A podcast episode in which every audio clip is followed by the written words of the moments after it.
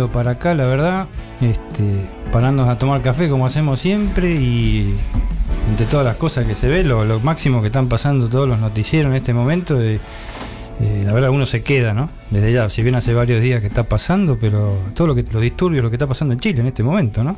Este, creo que sí, este, la, tu, tu, frase es justa, pero realmente cómo este, se ha desatado esta ola bueno, hasta ahora hay varios muertos, no sé cuánto hay en total, ¿no? Sí, no sé. Pero esa, esa represión característica que todos conocemos, algunos más que otros, obviamente, de, de, de la fuerza policial chilena, los carabineros, ¿eh? la fuerza de represión que tienen, creo que son famosos en, no solo en toda Sudamérica, sino en el mundo. Este, realmente es un caos, lo estaba viendo ahí con una manifestación enorme, porque está muchísima gente volcada en las calles de Santiago. Y, vimos como caían gas, gases lacrimógenos, lo vi precisamente yo antes de. Estaba acá enfrente de la radio tomando un café, como caía en medio de la gente, como si nada, ¿no? Sí, sí, no tiene ningún tapujo, ningún inconveniente en, en pegar garrotazos para todos lados. Sí, desde ya. Y este, vos tenés familia. Este, sí, yo tengo familia allá, mi, mi hijo, mi nuera y tres nietos.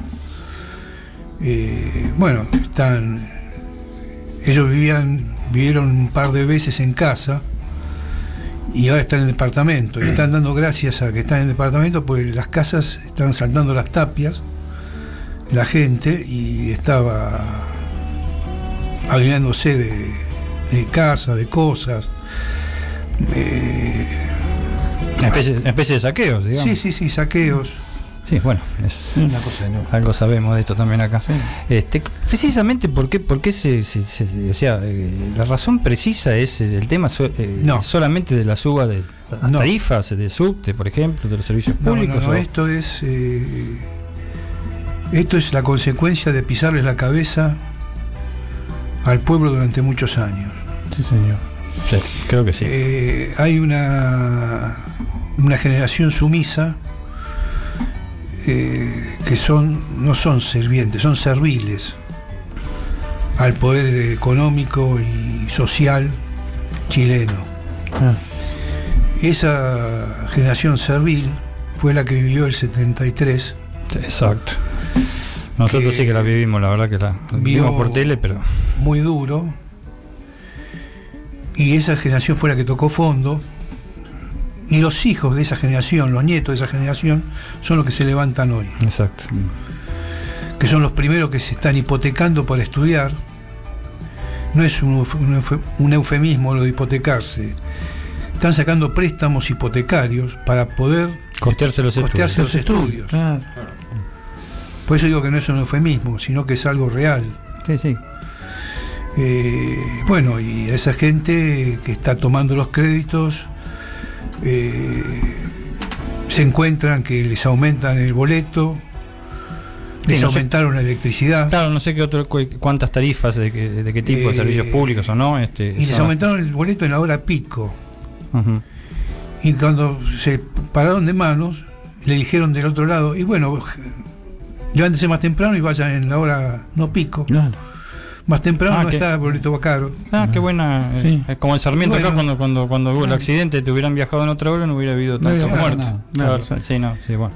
Y la diferencia es que estos se levantaron. Y ustedes fíjense que no hay ninguna bandera política no, no, sí. que se haga cargo de, de la, del la movimiento. Del movimiento, la manifestación, del movimiento contestatario por ahora. Sí, ¿Mm? lo, lo, que se ve eh, eh, es mucha mucha gente joven en la calle. Sí. Sí, no sé si ustedes vieron. Sí, sí, toda gente entre, joven. Entre 22 y 28 años, eh, se ve por la cara, uno ya, ya se da cuenta que no son ni, ni chicos, ni son gente. Es lo que yo decía, universitarios. Claro, sí. que ya son varios este, distur disturbios, este, actos, manifestaciones que ha habido en Chile los últimos dos o tres años, eh, universitarios. Sí, pero tranquilas eran las otras. Sí, sí tranquilas. Esta es la verdad que ya con la cantidad de muertos, muertos, 11 muertos hasta ahora confirmados.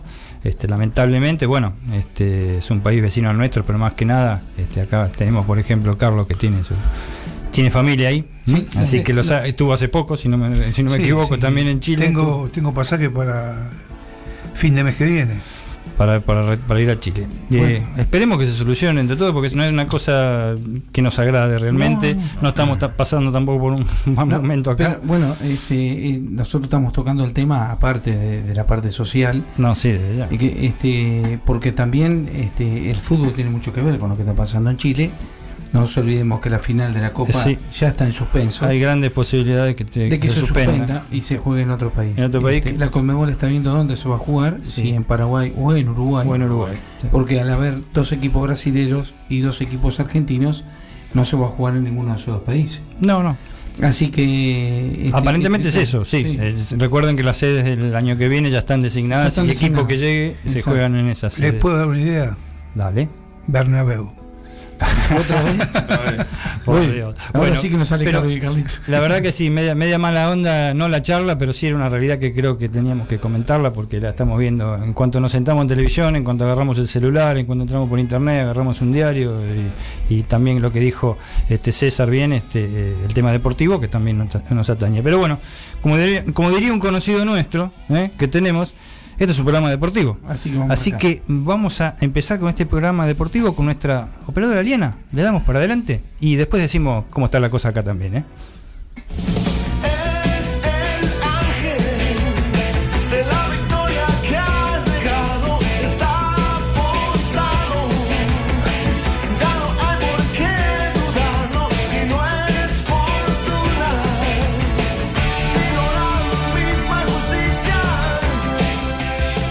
Pero muy buenas tardes para todos los mariscales que están escuchando Radio La Colectiva.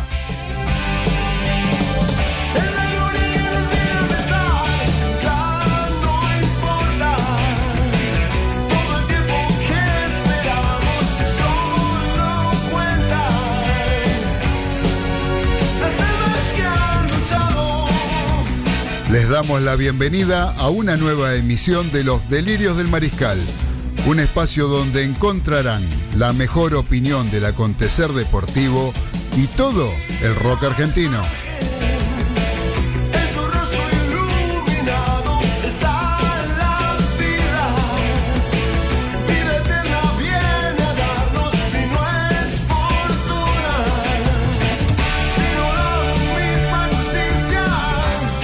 Mi nombre es Claudio Fernández y estamos como todos los lunes a las 19 junto al señor César Ceballos, Daniel Medina Baudino y Carlos Arias, compartiendo dos horas con lo mejor que trajimos para ustedes.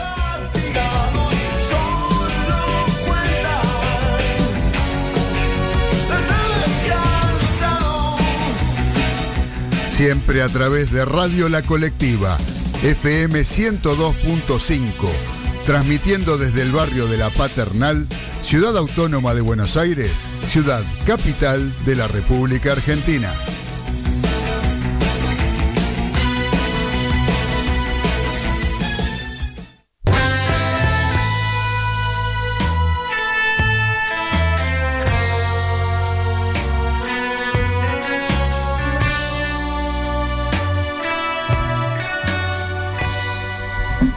Muy buenas tardes, noches, lo que ustedes prefieren decir, porque ya una agradable ahora, obviamente tardecita, después de un día, una mañanita de aquellas, a todos los mariscales que nos están escuchando aquí de la radio La Colectiva 102.5, frecuencia modulada ahora también, y una aclaración antes de toda la presentación.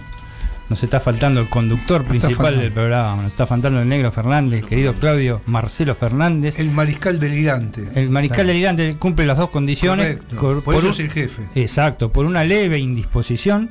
Este, eh, no estará presente en el programa. Estuvimos hablando recién de un el tema de Chile, esto no es un golpe del Estado ni de, Estado ni nada por el estilo, no, lo queremos, no, de ninguna manera, por, favor, que no se tome de eso, que nos vamos a apoderar de, estos micrófonos para siempre. El dueño es Claudio, pero hoy no pudo concurrir, pobre Claudio, este, aunque se está recuperando y está mejor y seguramente nos este, está escuchando.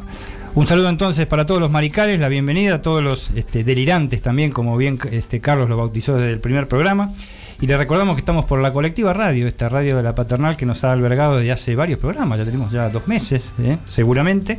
Y les paso que obviamente tenemos este, eh, lugares donde pueden comunicarse con ustedes para mandarnos mensajes, para mandarnos WhatsApp, entrar por Facebook o comunicarse con la radio para su opinión, sus críticas o lo que quieran poner. En lo que quieran poner siempre hay una salvedad, traten de no agredir, pero nada más que eso. Este, para eso, obviamente, eh, mm, por Facebook, mm, la colectiva radio, pueden contactarse, que se está escuchando el programa este, a, todo trapo. Eh, la IG, la colectiva radio, el mail delirios de gmail.com, al celular, 11 49 47 98 46 o al teléfono de la radio, la radio de la colectiva, insisto, ahora es frecuencia modulada 102.5, gracias a Dios y con gran esfuerzo de la radio, al teléfono 7512 0095. También tenemos nuestros celulares particulares que seguramente nos van a, van a ponerse en contacto y pueden hacerlo sin ningún inconveniente. Y sin más lanzamos lo que va a ser el, programa de hoy. La verdad que está variadito. ¿eh? tenemos, tenemos para, para elegir. Se, podría, hay de todo y hasta se podría hablar de un solo tema si queremos. Así que elegir, elegir hacemos un tatetí, vamos con la manito, ponemos el dedito, este tema y lo no. No, tenemos este, los delirios del mariscal siempre cumple con, con todos los oyentes exactamente y tratamos de satisfacer a todos. Tenemos una mesa hoy variada, estamos todos este, realmente, menos Claudio. ¿Mm? Somos cuatro también, no está Claudio. Falta el ¿eh? gato. Sí, no, maullemos porque si no este, se arma. Y para empezar, como lo hacemos siempre, empezamos con algunas efemérides eh, deportivas, que hoy las hay bastante jugosas y lindas. Vamos a hacerlas breves porque ya, como ya les dije, tenemos muchísimo para hablar. Este, hay una hecha destacado para mí, atañe también al barrio acá, a la paternal, porque se produjo acá en este barrio, acá seis cuadras aproximadamente, en el estadio Diego Armando Maradona, y precisamente estamos hablando de Diego. En 1976, el 22 de octubre, sería mañana en realidad, pero lo vamos a hacer hoy, no vamos a adelantar, no queremos desear mala suerte con esto, no, no, no, nada. Pero el 21 de octubre de 1976, eh, eh, el bautismo del 10 se podría denominar. ¿Por qué? Por la octava fecha del torneo nacional de ese año, en la derrota de Argentinos Juniors por 1 a 0 a manos de Talleres de Córdoba, el técnico del bicho, Juan Carlos Montes, hizo debutar en primera división a un tal Diego Armando Maradona. Mirá. Mirá vos. El Pelusa tenía nada más que 15 años, 11 meses y 20 días. No, tuvo, no tenía ni siquiera ni 16 años. ¿Mm? Yo lo vi unos meses después de debutar internacionalmente con Hungría, ya tenía 16 años. Eh, e ingresó el comienzo del segundo tiempo en reemplazo de Rubén Giacobetti. En la primera pelota que tocó, el futuro astro del fútbol mundial le tiró un caño a Juan Domingo Cabrera, un buen jugador de Taller de Córdoba, recuerdo. Mm. Después jugó en Vélez, en Arfi. Y el único gol de encuentro a favor del de, eh, conjunto Tallarín lo hizo el Hacha Ludeña. Así que miren qué recuerdo que teníamos mañana. El mejor jugador de la historia, el segundo mejor deportista elegido este, por, la consigna que hubo este, eh, en esta audición este, hace, hace unos programas hacía su debut en primera división. ¿eh? Y ya lo estaban observando varios, de juveniles, Ernesto Duccini lo había visto, Menotti ya lo había visto, en fin. Después, eh, ¿Cuánta gente había?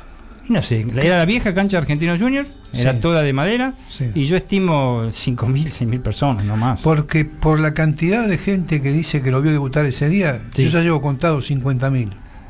Eh, no, no, 50.000 en la cancha de Argentino Junior iba a ser difícil, ni, ni, ahora tampoco. Todos lo vieron, ese día fueron todos a la cancha de Argentino. Y lo vieron por la tele, Carlito, después. ¿Qué tele? No, ni, ni, ni se televisaba. No, blanco y negro. No, lo vieron en la noche. No, blanco y negro el domingo a la noche y viernes cuando, a... cuando ganó la selección de Menem. Sí. Que nadie lo votó. Es lo mismo. Bueno, siempre pasa con los políticos eso, ¿no? Desde ya. Por otra parte, en 1973, tres años antes, algo que me pareció, entre varias efemérides, me pareció bastante eh, loable de destacar. Eh, Instituto eh, de Córdoba, el equipo Instituto diputado nacional de, ese año, y el, en 1973, el 20 de octubre, juega en el cilindro de la Avellaneda contra Racing Club y gana 4 a 3. Ustedes dirán, ¿Qué pasaba con ese 4-3? La verdad, 4-3. Este... No, la mano es la siguiente. Eh, eh, la delantera que tenía Instituto de Córdoba es una delantera de, ensueño, porque la verdad que la palabra bien lo justifica. José Luis Aldaño, que hizo tres goles, Osvaldo Ardiles, Mario Alberto Kempes, Alberto Ventral y Daniel Willington, ya en sus últimos apariciones. ojo que al otro año hace una gran campaña con Talleres de Córdoba de la Bruno. Estamos hablando de eh, Osvaldo Ardiles, mundialista, campeón del mundo, Mario Alberto Kempes, mundialista, campeón del mundo, Alberto Ventral, transferido tres años después a San Lorenzo Almagro, Willington que el año siguiente hizo la campaña en Talleres de Córdoba, y este y José Luis Aldaño que no recuerdo a dónde fue transferido, la verdad, pero era un goleador que tenía instituto, que pese a este triunfo contra Racing 4 a 3, este, eh, no pudo ni siquiera alcanzar las semifinales del No. campeonato este, nacional de ese año. Y así que mm, un equipo poderoso que se desmembró el otro año, casi en su totalidad, y el que se desperdigó por todas partes de la Argentina y del mundo después. Otra destacada es que el, el 21 de, octubre del, 2000, eh, perdón, del 2001, en la derrota de Boca Juniors en Córdoba, acá lo tenemos al amigo Ezequiel, que, este, eh, eh, que nos va a, no a corroborar, pero le va a gustar el tema. Manos de Talleres de Córdoba, precisamente, el técnico Ceneice, Carlos Bianchi, poco conocido en la Boca, ¿no? Porque Carlos Bianchi, hizo debutar en primera división a un tal Carlos Tevez. Carlito. Exactamente, Carlitos. Una gran promesa que venía sumando en las divisiones inferiores y que también había tenido una actuación destacada en los seleccionados juveniles argentinos, especialmente en el sub-17, que llegó a semifinales en, creo que en Trinidad del campeonato. En su primera etapa en Boca, Carlitos obtuvo cuatro títulos, entre ellos las Copas Libertadores e Intercontinental del 2003, e hizo 39 goles en 121 partidos. En 2004 se manchó al Corinthians de Brasil, donde también triunfó, donde también salió campeón, y regresó en el año 2015.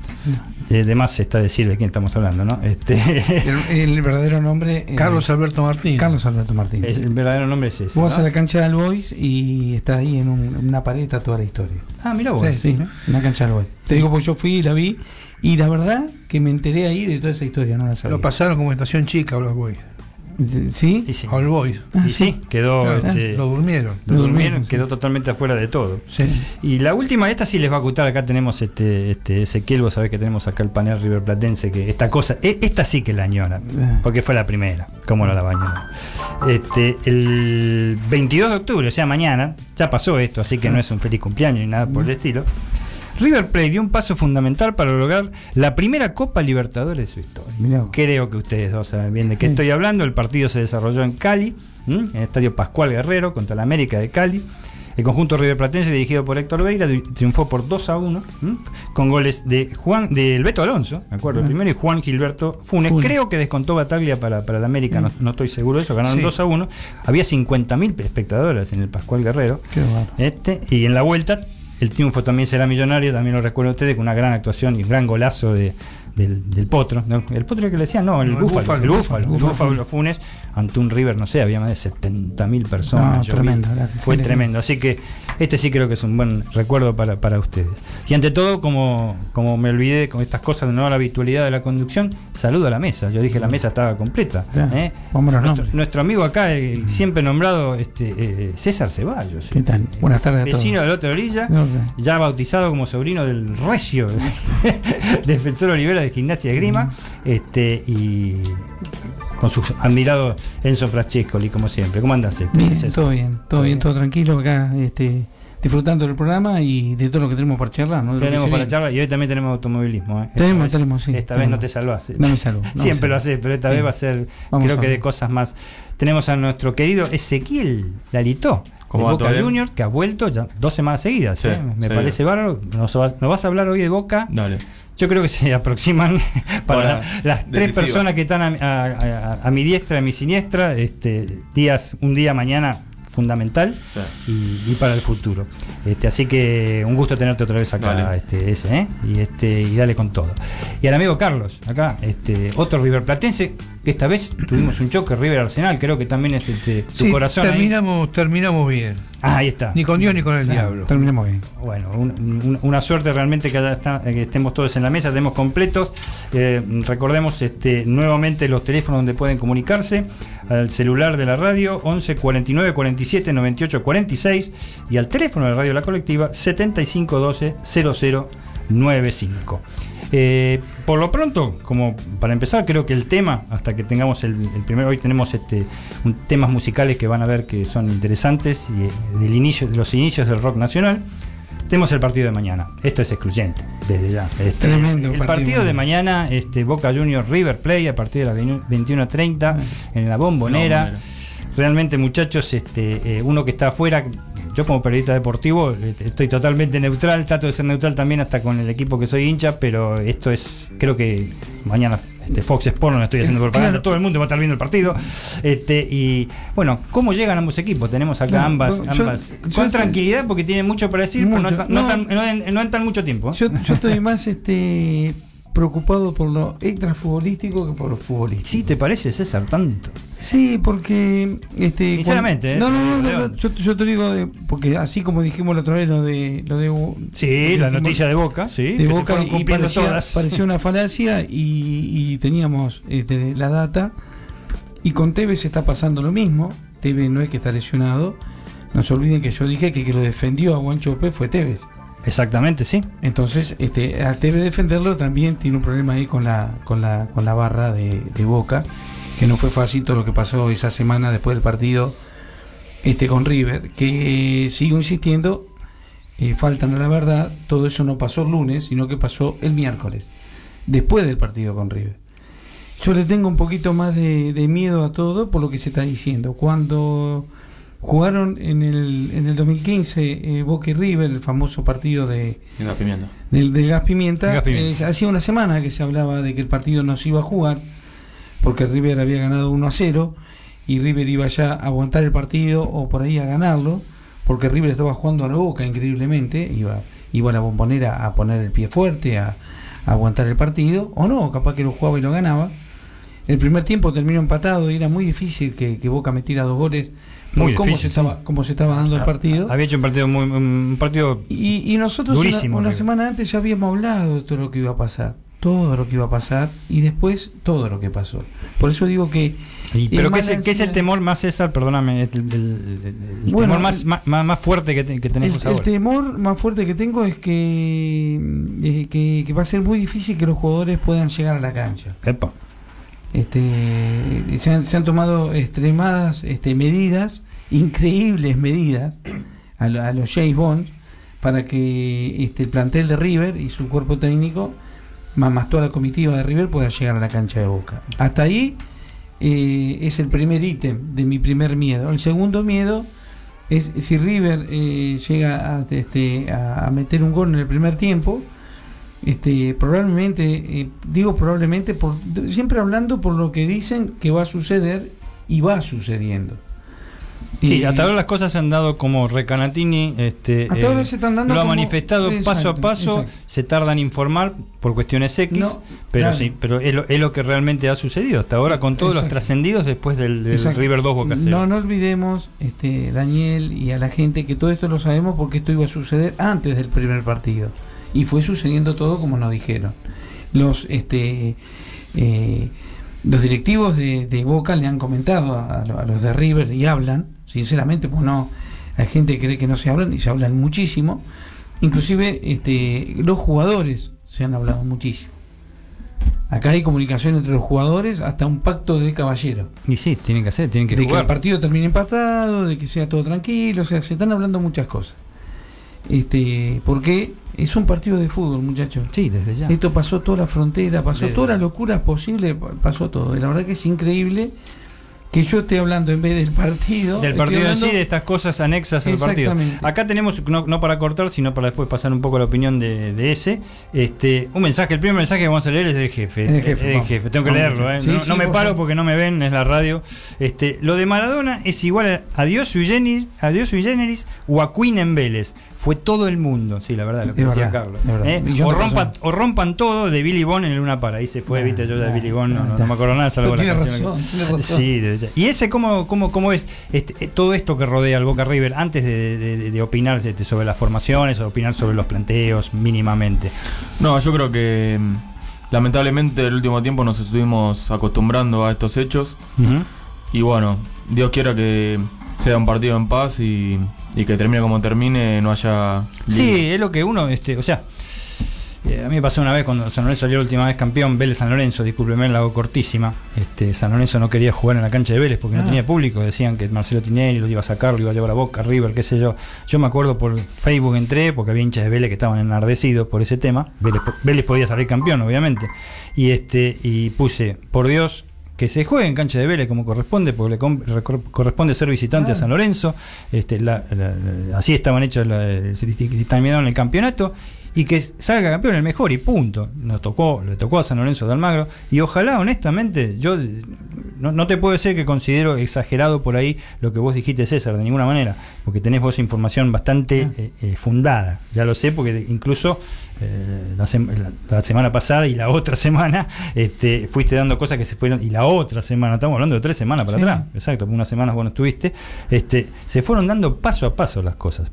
Ojalá que no sea así realmente, que yo no digo que sea una fiesta del fútbol, yo digo que sea un partido de fútbol. Claro, ¿eh? El partido puede pasar de todo, imponderables, patadas, es Copa Libertadores, eh, este, por eso yo, yo siempre dije y se los comenté un poco antes, da todo para que River está, está- está como gran favorito, sobre todo del gran partido que jugó en, en- en el Monumental, Sí.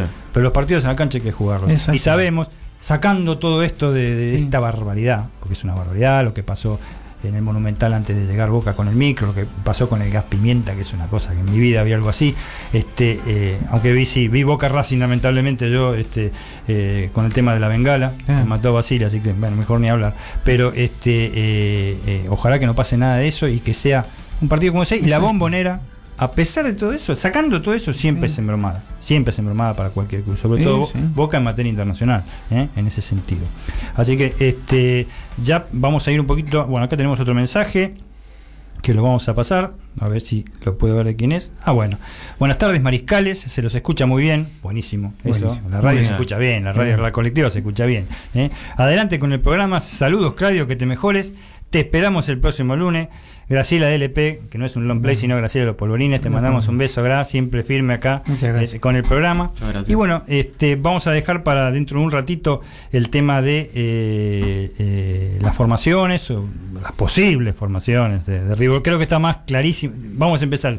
Eh, César recién lo aclaró, no acá, pero sí me lo dijo a mí fuera de micrófono. Ya está clarísimo lo de River, lo que va a hacer. Claro. Y este, no está bien claro, como siempre, lo de Alfaro. No es una crítica, es como. Sí, River, eh, re- eh, River repite el equipo. River Repite el equipo. Y da la formación un montón de horas antes. Exactamente, Alfaro, bueno, vamos a ver, eso es tema excluyente tuyo ese. Y, este, y nos vamos un poquito al primer tema musical, porque es un programa también de rock nacional. ¿eh? El especialista no está, eh, yo simplemente los escuchaba cuando era de esa edad, escuchaba otra Bien. cosa, pero bueno, eh, me gusta el rock nacional. Y hoy tenemos, porque se cumplen 50 años precisamente de eh, la aparición del primer LP del conjunto Almendra. Ah. ¿Mm? Eh, Almendra, como es eh, habitualmente Almendra 1, ¿m? Este, es la denominación con que se conoce el primer álbum de estudio de la banda argentina de rock lanzado en 1969 por RCA Victor. ¿eh? La portada del álbum dice solo Almendra. Cabe, les aclaro que yo lo tengo en casa. No porque yo me lo compré en esa época, no porque me lo haya comprado en otra época, sí porque un amigo me lo, me lo regaló. ¿eh? Es la imagen de una persona, un dibujo que, le- que se le cae una lágrima y que tiene temas famosos que sí hemos coreado casi todos ¿eh? en el rock, ¿eh? los que les gustan y los que no les gustan el rock nacional. Este, tuvo tanta influencia, fue decisivo en la fundación del subgénero musical conocido en Argentina como rock nacional y la creación de una nueva canción rioplatense. Eh, está considerado el sexto mejor álbum del rock argentino en las listas de los 100 mejores elaborada por la revista Rolling Stone 2. El tema Muchacha Ojos de Papel, que, que se vamos, vamos a escuchar ahora, ¿m? este, eh, y que realmente, como decía, lo ha tarareado todo el mundo, con el que abre el álbum, es un clásico del rock en español y ha sido considerada la segunda mejor canción de la historia del rock argentino. Así que nuestra operadora, nuestra querida operadora, que ante todo voy a decir que cumplió años el viernes, aunque todos ya la han, saluda- les han saludado el viernes en el programa este, de series retroponderosas y más programas la han saludado, eh, nos va a pasar, te lo dejo, muchacha, ojos de papel.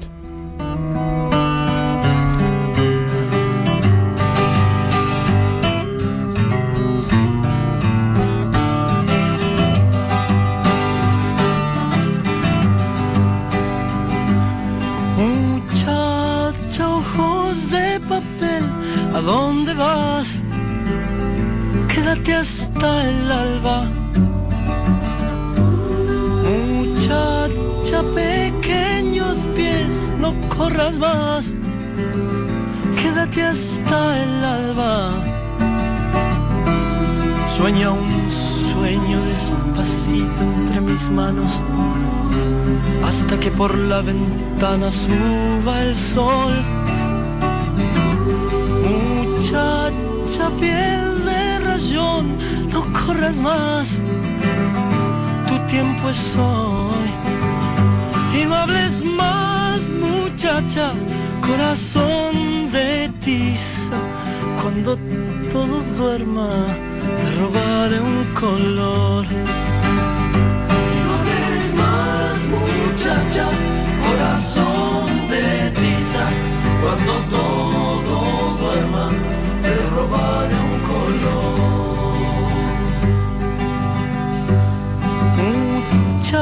Muchacha, voz de gorrión, ¿a dónde vas? Quédate hasta el día. Muchacha, pechos de miel, no corras más. Quédate hasta el día. Duerme un poco y yo entre tanto construiré un castillo con tu vientre hasta que el sol. Muchacha te haga reír hasta llorar hasta llorar.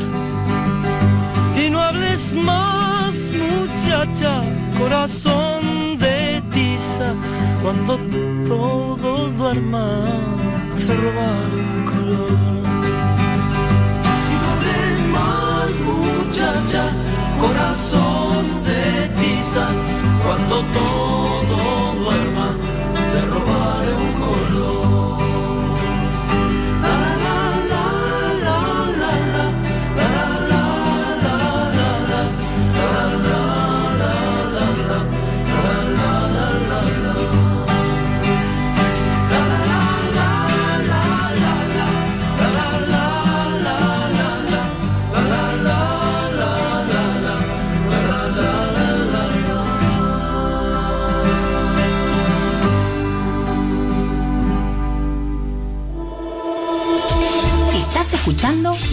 La Colectiva 102.5 FM.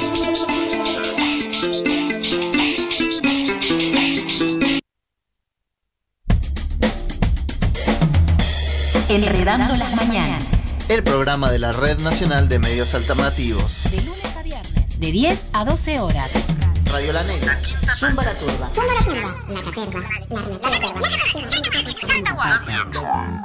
Las radios de la RNMA, Red Nacional de Medios Alternativos. Enredando las mañanas. De lunes a viernes de 10 a 12 horas. www.rnma.org.ar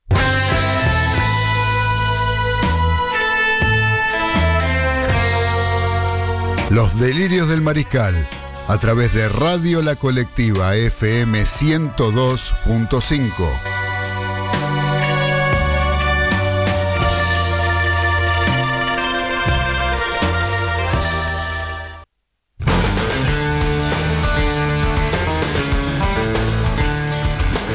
Aquí estamos nuevamente, queridos mariscales, queridos delirantes, como decimos siempre, este, eh, con, siguiendo con los comentarios, de, que hay bastante hoy para decir, pero primero tenemos un mensaje este, que vamos a leer, que es, es un mensaje de todos los lunes, es un mensaje también de los viernes en serie Retoponderosa y es un orgullo realmente, ¿eh? porque viene de, de- de afuera y acá querido César se va a decir, va a decir el Ahí mensaje de quién es. El mensaje del querido Robert de Long Island. Island, exactamente. USA.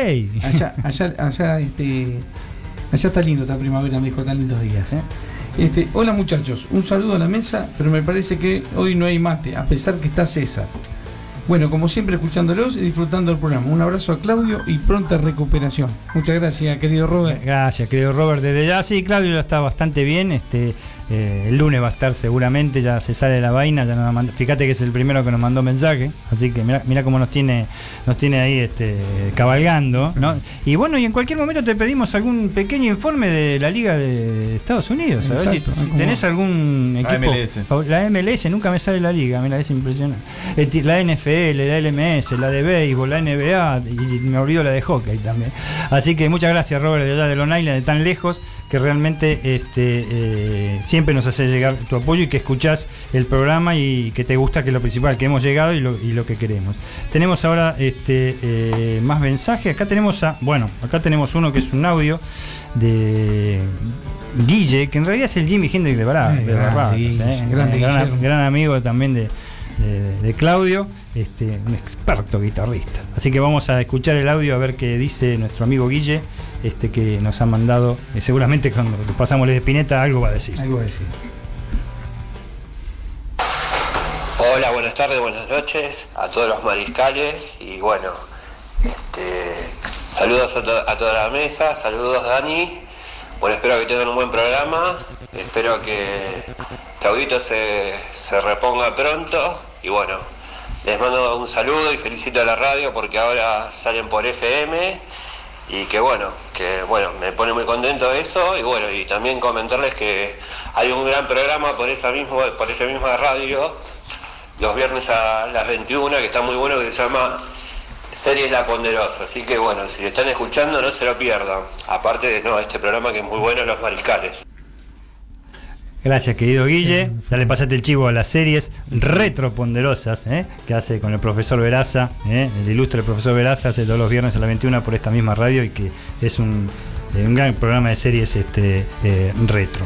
Bueno, retomando nosotros, porque tenemos este, bastante para decir, me quedo simplemente para, para culminar en el tema de River Boca mañana. César, la confirmación del equipo, si te parece. Sí. Eh, creo que ya es clara, pero. este, Eh, bien, bien, este Marcelo Gallardo dando al equipo muchísimas horas antes, o sea, no tiene secretos, este, va a ir con todo lo que tiene, con lo mejor que tiene, este, y como dijo, este, porque vieron que hubieron declaraciones de ambos directores técnicos, y él dijo que este, el partido de su vida fue el 9 de diciembre, así que lo tomó como un, no como un partido más, pero como una semifinal que River tiene que salir a ganar como es costumbre, eh, quedó demostrado el viernes este, que este River se puede mirar hasta perdiendo este, 3 a 1, lo puede mirar Sí, sí, después lo emparejo.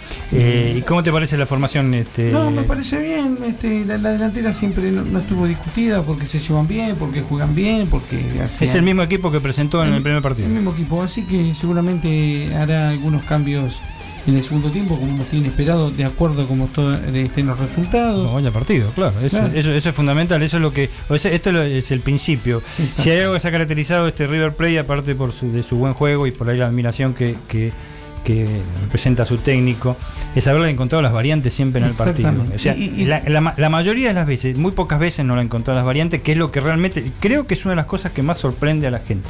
¿eh? Porque entra un chico por ahí 18, 19 años y cumple la misma función del que sale, o quizás mejor. O- o entra una persona que hace 8, 12 o un año, partidos Sí. o un año que no juega y de repente te clava un gol, ¿Y define el partido juega? y Exacto. cómo juega. Creo que es lo, lo- La, lo- la lo única, para la única diferencia que podemos decir de los últimos este, Boca River es que es el único debut en cancha de Boca este, va a ser el de De la Cruz, que no había jugado, que no había jugado nunca, pero está jugando, jugó muy, muy buen segundo tiempo el partido. Está jugando muy bien, sí. Creo que la confianza del técnico y él, este, como persona, ha mejorado algunos problemas que, que tiene personales, personales. Personales y ha sabido, este, tiene 22 años Es joven, que no se tire tanto la Sí. pileta y es lo, es lo que debe haber dicho también Exacto, le habrá dicho eso. Y Así que jugar. ese, ¿cómo lo ves a Boca con respecto a la formación o lo que ha ensayado? Tanto se conoce el domingo, no sé si se conoce algo hoy el lunes que ha presentado este eh, el técnico para eh, ahí en Casa Amarilla. Sí, el equipo que paró Alfaro es Andrada, Buffarini, López, Izquierdos más,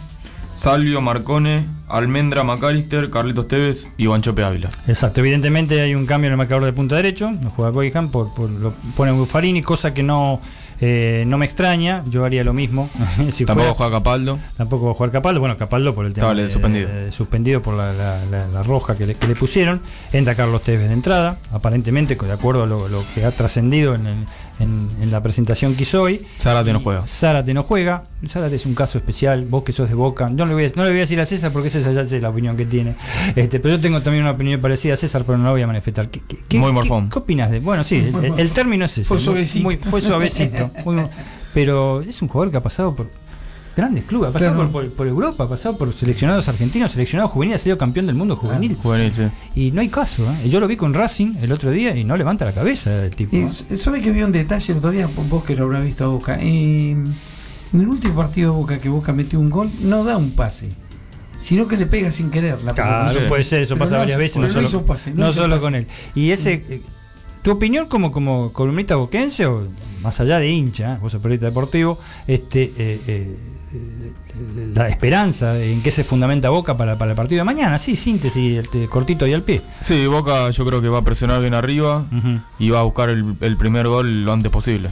Sí, seguramente es lo que más lo beneficia, un gol de entrada en un primer tiempo. Y recordemos que esto es Copa Libertadores, no es porque sea Boca River o River Boca, en la cancha que fue la Copa Libertadores, más en instancia de semifinales. Eh, los locales siempre tienen que salir a matar porque si esperan un tiempo después se puede dificultar. complica, aunque los, aunque lo- es- eso es todo presunción, ¿eh? los imponderables se dan siempre, una expulsión, Un una mala decisión. Por eso mismo, un penal, ni hablar. El bar El bar. que tenemos. Qué bar, Qué ¿vieron bar. eh, sí, ahí don- donde va a ser realmente. Pero dicen que es el mejor, pero en fin. Eh, bueno, creo que ya cerramos con el tema de. Quiero- salvo quiero que Carlito quiera dar alguna opinión rápida. no descarten no descarten que ponga Gallardo cinco defensores Cinco, cinco defensores. sí que ponga Pablo Pablo Díaz. Díaz, Ah, bueno, está, está, está, es uno de, los que jugó y está, está en el plantel, digamos, en, como para Exacto, estar en el banco. Sí, bueno. exacto no descarten eso sí, sí. porque de esa manera deja tres en el medio cuidando a la delantera de Boca y los manda más tranquilos a los El delantero. los Sí, marcadores de punta Yo dudo que Gallardo haga, haga sobre la hora ese sobre la hora no falta un día en realidad ese tipo de cambios. Pero Pablo Díaz lo conozco de, de- de- de haber jugado varias temporadas en San Lorenzo. Es un jugador luchador este chileno es un jugador que mete que no le huye a nada. Tremendo para el cabezazo en el área contraria. Eso, tremendo para el cabezazo. Yo no sé cómo hace Sí, este, este sí, amigo. Defendiendo, si bien es, es recio, porque tiene ese atributo, o sea, los cuatro de la mesa sabemos, raspa. sabemos lo que eso significa. No es tan este, bueno defendiendo como lo que es atacando. Pero bueno, es, es otra de las cosas que pueden pasar, otra de las variables No, que no, pueden no, no nombramos al equipo de River. Estoy Dale. hablando que era igual. no que va a jugar con Armani, Martínez Cuarta, Pinola, Montiel, Enzo Pérez y Casco, eh, Nacho Fernández, eh, Palacios y De la Cruz, y adelante Borré y Suárez, que era la duda que tuvo hasta el último momento. Y el técnico confirmó que, que va a ser el mismo equipo que jugó en la ida. listo, el mismo equipo que triunfó 2 a 0, señores, mañana 21 a 30 en la bombonera. Pasamos ahora a mm, otro, este, no tema musical, pero sí el tema de- del fin de semana, que hubo variadas cosas, que es la Superliga. La Superliga. La Superliga del fútbol argentino, que está.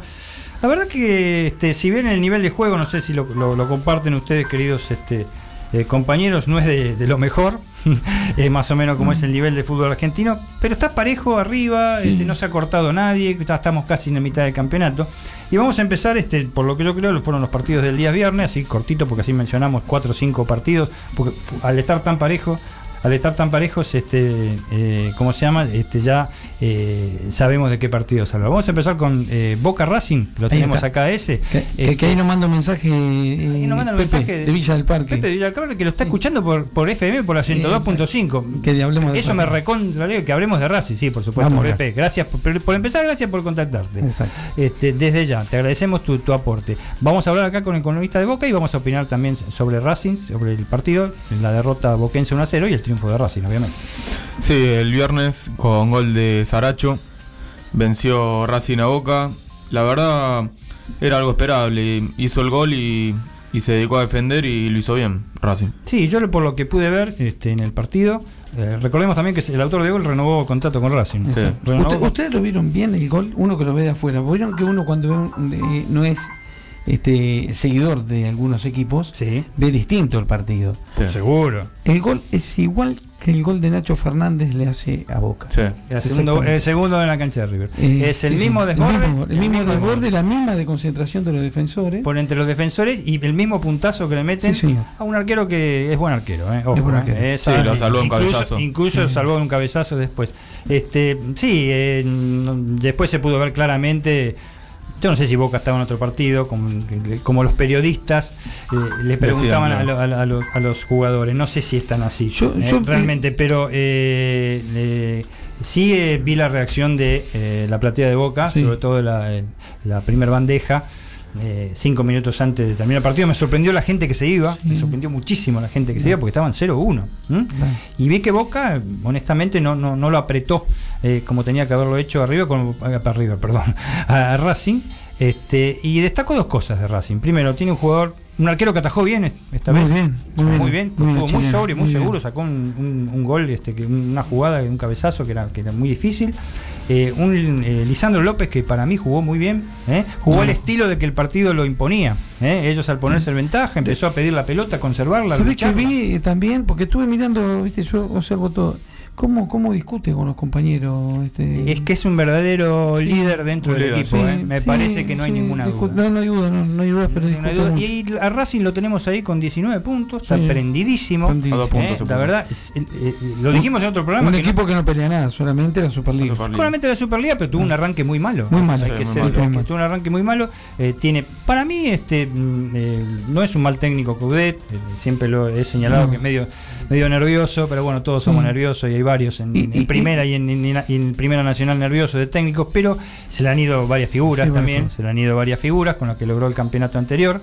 Pero está, está en la pelea, ha levantado. Tiene, cuando el equipo tiene esa, eh, no rachas, porque si Racing es campeón, es el actual campeón, sino este, eh, eh, empieza a ganar seguido, ustedes lo saben bien a esto, Sí. después se puede hacer difícil pararlo. No sé si es el, porque vienen otros equipos también, Sí. eh, no solo Racing, pero que ha levantado y, y los triunfos te levantan la moral de los jugadores, no hay ninguna duda. Vos fíjate, este, eh, se lesiona Figali, esos gigantes que tiene Racing atrás, o el otro de Figali, el Tigre, sí. eh, que no me acuerdo cómo se llama, que entró después. Ah, eso Eh, quiero decir, para mí era expulsión. Sí, Sí, era, Sí, sí, era para roja. Sí. Eh, yo escuché el partido y decían que no, pero para mí era roja y de hecho lo rompió el jugador. sí, sí. Este, de- ¿se, se acuerdan que una vez iban a sacar una ley como en, el- en, el, en, el, en el rugby, que hasta que no se recupere el jugador, ¿se acuerdan aquella famosa lesión de Tevez?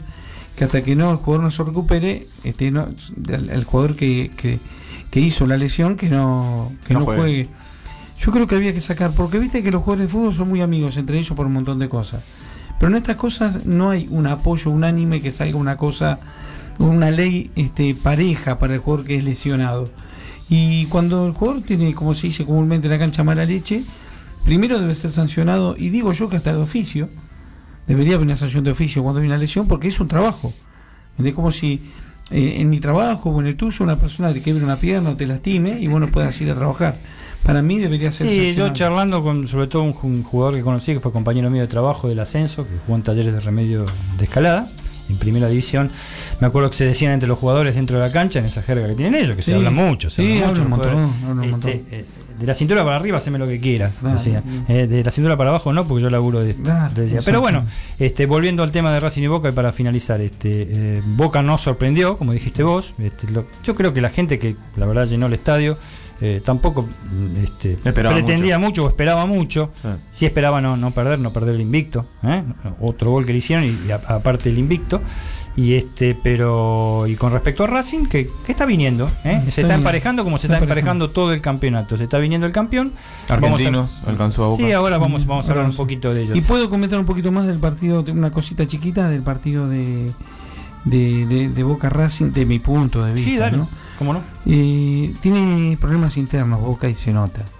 Eh, son extrafutbolísticos, son los que llevan este, a los equipos a cometer ciertas distracciones y cierta falta de concentración. Este, se nota en Boca que tiene ese problema. ¿A cuál es? No sé. ¿Cuándo lo vamos a saber? El miércoles a las 11 de la mañana. Y posiblemente después del partido de, Acuérdense, de martes. Es clave para muchas cosas. Es clave Ahí para va- River y es clave No, para es que ya no se pueden ocultar un montón de cosas. Entonces, ese partido va a Seguramente, lo, lo comentamos en programas este- eh, anteriores. Lo que Exacto. explota, explota el miércoles El miércoles. de lo que sea. Eh, En cuanto a resultados y en cuanto eh, este, a, a- a- a la vida política institucional de ambas instituciones. El River está todo tranquilo. Y al Chacho Boca no está tranquilo. tranquilo. Y al Chacho le dio respiro este partido ganarle Boca. Coudet sí, eh, estaba muy el tubo- cuestionado por el, el tubo por el tema de que se iba, este, eh, se iba, ¿cómo se llama? Este, a, no sé, la oferta que se era de Brasil. Sí, no, pero no, no, no, no, o sea, la escuchó por respeto, pero dijo que no. No, que- yo creo que tiene un equipo que, que tiene ambiciones para el año que viene, Ah, va a disputar la, la Copa, Copa, la. Copa Libertadores, Ah. o sea, este está bien Racing, está Está bien, bien. está ordenadito, no solo en el equipo, está ordenado más o menos institucionalmente, Está así muy que bien, está este muy creo que, bien, este, sí. que a Pepe le hemos respondido, hemos hablado bastante de, De su, Ra- Racing. de su Racing, que dicho sea de paso, vive en Villa del Parque, tiene, no sé si tiene todavía la sede de Villa del Sí, Parque. está, Sí, está, Ah, bueno. Acá tenemos un mensaje este, del querido este, Trapito. ¿Qué es Trapito, eh, Trapito siempre está, ¿viste? Buenas noches, mariscales, desde Loma de Zamora, cursando, les deseo una gran emisión hoy, está cursando la facultad, Trapito nos está mandando un mensaje, serán en, en el break, palpitando lo que se viene el día de mañana. ¿Y la final será en Chile? Debido a los acontecimientos- ocurridos, saludos y un abrazo grande. Y ya lo comentábamos, Trapo, este, está embromado el tema. En el caso de no de la Conmebol no autorizar por los incidentes que mencionamos, la posible sede sería este, el centenario de, de Uruguay. No creo que sea así porque estaba objetado ese estadio, pero si no el estadio de Peñarol de, de Montevideo. Vamos a ver cómo, cómo- cómo viene el asunto. Eh, pasamos antes de pasar a otros mensajes, o, o bien tenemos acá algún otro. Acá creo que tenemos otro. Mensaje del jefe. Este, Mensaje de Claudio. Mensaje del jefe. Oh, mensaje del jefe. Sí, ante todo este, les, pido, favor. les pido disculpas que bajé este, el timbre de mi celular que sonaba, pero hasta se debe escuchar hasta en Polvorines, donde vivo yo. Vamos al mensaje de Claudio, ¿lo pongo? ¿O lo Vamos, pongo? vamos. Listo.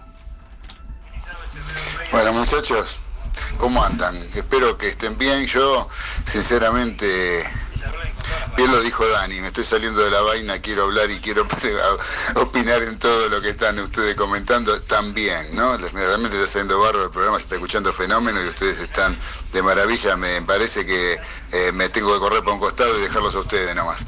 Así que bueno, este, les quería, los quería saludar fundamentalmente. eh, lo que estaban hablando recién de la formación de River, César decía de los delanteros de River, que es verdad. Eh, uno viendo el viernes a River jugando Escoco en un nivel maravilloso que volvió de la lesión, uno dice cómo no juega titular, pero tampoco, también sería injusto, yo creo, sacarlos a los delanteros como eh, Borré y Suárez, que tiene ahora River, eh, que lo están haciendo también también. Pero bueno, como primera opción es Coco, es un jugador que podría ser titular tranquilamente.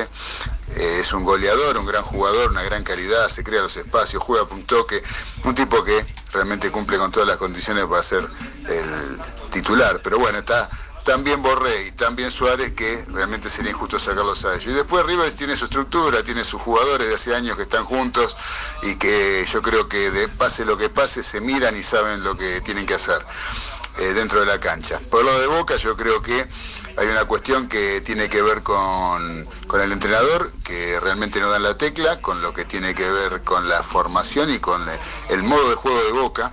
Hay bronca, hay bronca de movida, por lo que tengo entendido, con Alfaro, porque a los jugadores, por ejemplo, les cayó bien en un principio cuando dijo que Boca era un Falcon, pues llegamos a esa época, eh, que ya a los jugadores no les cayó muy bien. Y cuando a los jugadores no les cae bien, fuiste como equipo. Eh, lo que pase mañana, yo creo que depende de los jugadores de Boca. O sea, que Boca juegue mejor o peor, yo creo que depende pura y exclusivamente de los jugadores. Eh, juegue quien juegue. Sabemos los problemas internos que mencionó César, hay que agregar el de, Rossi.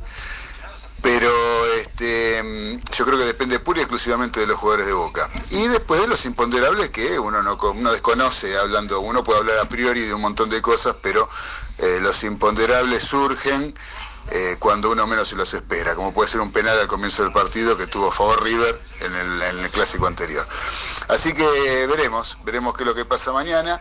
Eh, yo creo que River está mejor parado. Creo de- eso de que ganó con la cabeza no me gusta de nada, que dicen cada rato, eh, hoy en día parece que se gana desde la cabeza, no por cómo se juega el fútbol.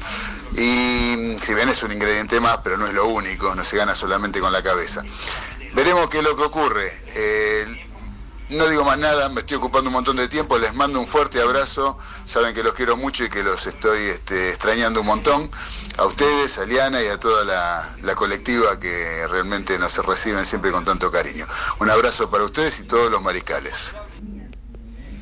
Gracias, Claudito. Realmente veo que estás prendido Eh, ahí, ¿eh? está no Está prendido. No, pero no tiene controlado. No se está perdiendo nada. Sí, no tiene- No, aparte por privado me está retando. Ay, está No, mentira, mentira. Y bueno, a mí, eh, yo, yo el tema de, yo me equivoqué acá con el tema del celular.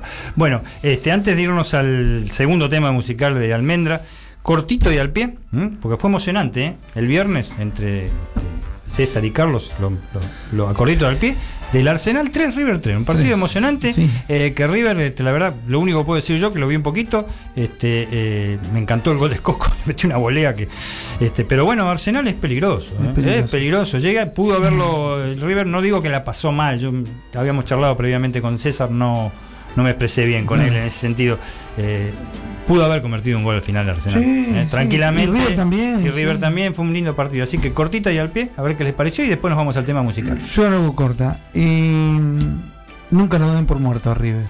Mm. Y sí, resumo todo. Y sí. Y lo dijo el técnico, ¿eh? Y si hay algo el técnico contrario dijo. Sí, que hay que meter los cinco goles. para- cinco goles y todavía tenés que esperar que termine el partido. El tema es la intensidad también con que River sigue atacando. sí. Me, me- me- me acuerdo a grandes equipos europeos que siguen, que te- si quieren ganar 6 a 1 te ganan y es lo que debe ser. ¿no? Exactamente. Este, pero bueno, es una opinión este, mía en ese aspecto. Sí, River está muy bien físicamente, Te- muy bien los preparadores físicos y la alimentación y la cabeza. Están muy bien de todos lados. Están muy, muy afinados. Y te voy a resumir algo. Mi hijo cuando perdimos 1 a 0 contra Gremio acá el año pasado, Así es, por la Copa. estaba yo en Chile y él tenía que viajar a Perú y me dice, hijo, ¿cómo la ves para esta noche? Digo, mira, si estuviese cualquiera en el banco te diría muy difícil, pero está Gallardo, puede pasar cualquier cosa. Sí, es lo que ha representado, lo que está representando y vamos a ver por cuánto tiempo más representará Gallardo en River. Eso es de las cosas, tema para otra. Tú- tú- después te comento, porque estuve hablando con Máximo. Después te te- tema para- el padre y me tiró un par de. Bueno, tema para otra. Bueno, se nos viene ahora el segundo tema musical de Almendra, que le vamos a pedir nuestra pared. Y ojo, porque no, no ha terminado la Superliga, porque yo me estoy. Sientan. Relamiendo, ¿eh? porque voy a opinar de Huracán San Lorenzo desde ya. Uh. Este, Almendra con nuestro segundo tema, eh, Todo el hielo en la ciudad.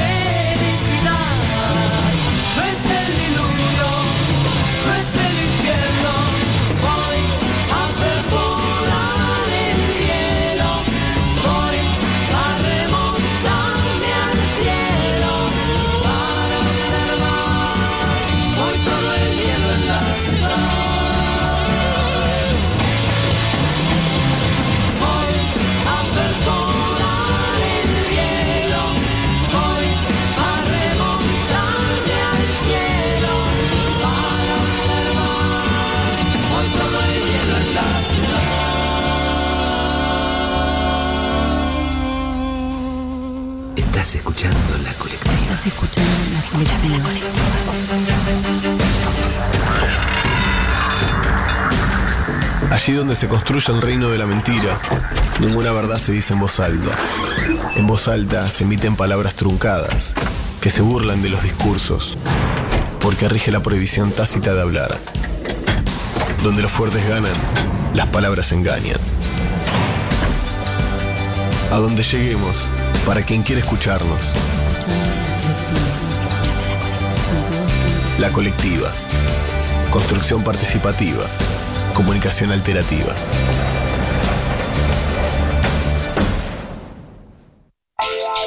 ¿Estás escuchando? La colectiva. 102.5. Estás escuchando La Colectiva. Estás escuchando La Colectiva 102.5.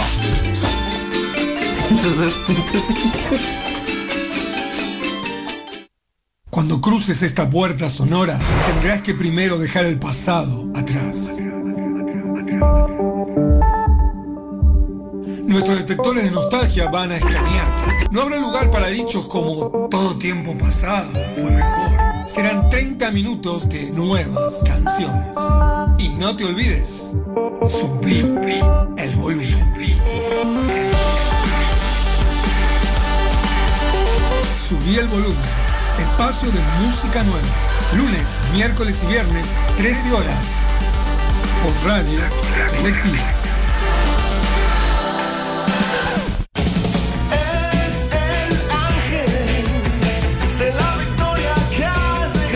¿Qué escuchás los lunes a las 19? Esto Aún con Messi pudo haber alguna preocupación mejor de ataque. La Argentina filtró dos, tres pelotas en el primer tiempo. o esto.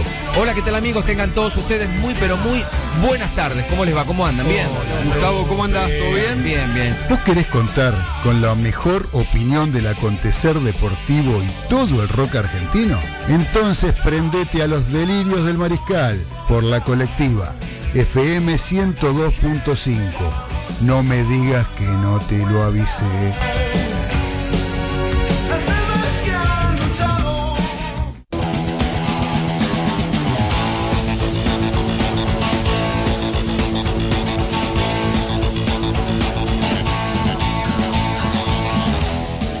Amigos mariscales, nuevamente en el tercer bloque. Estamos ya, este, recordamos los teléfonos para comunicarse, muchos lo han hecho, gracias a Dios, acá en la radio, que ahora se escucha por FM también.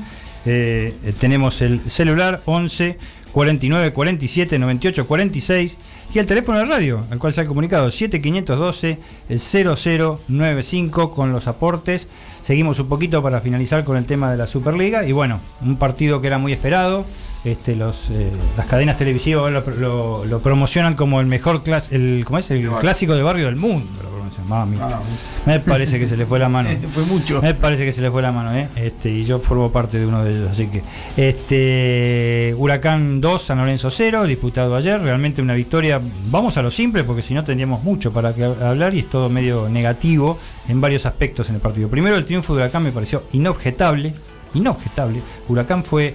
Disputó un clásico como que se tiene que disputar, ojo, ¿eh? con los dientes apretados, nosotros salimos a ganar, dijeron. Nosotros salimos a ganar y, y lo hicieron. En el primer tiempo eh, se, habla del famoso eh, porcentaje del dominio de, de- de- pelota, ¿m? de territorio que- manejás la pelota, realmente fue bastante parejo y Huracán, Huracán lo usó mejor con su esquema, ¿eh? simplemente tocar, rápido jugar, tirar centro, aprovechando a un Luca Barrio que jugó un muy buen partido, de hecho abre el partido con un cabezazo impresionante.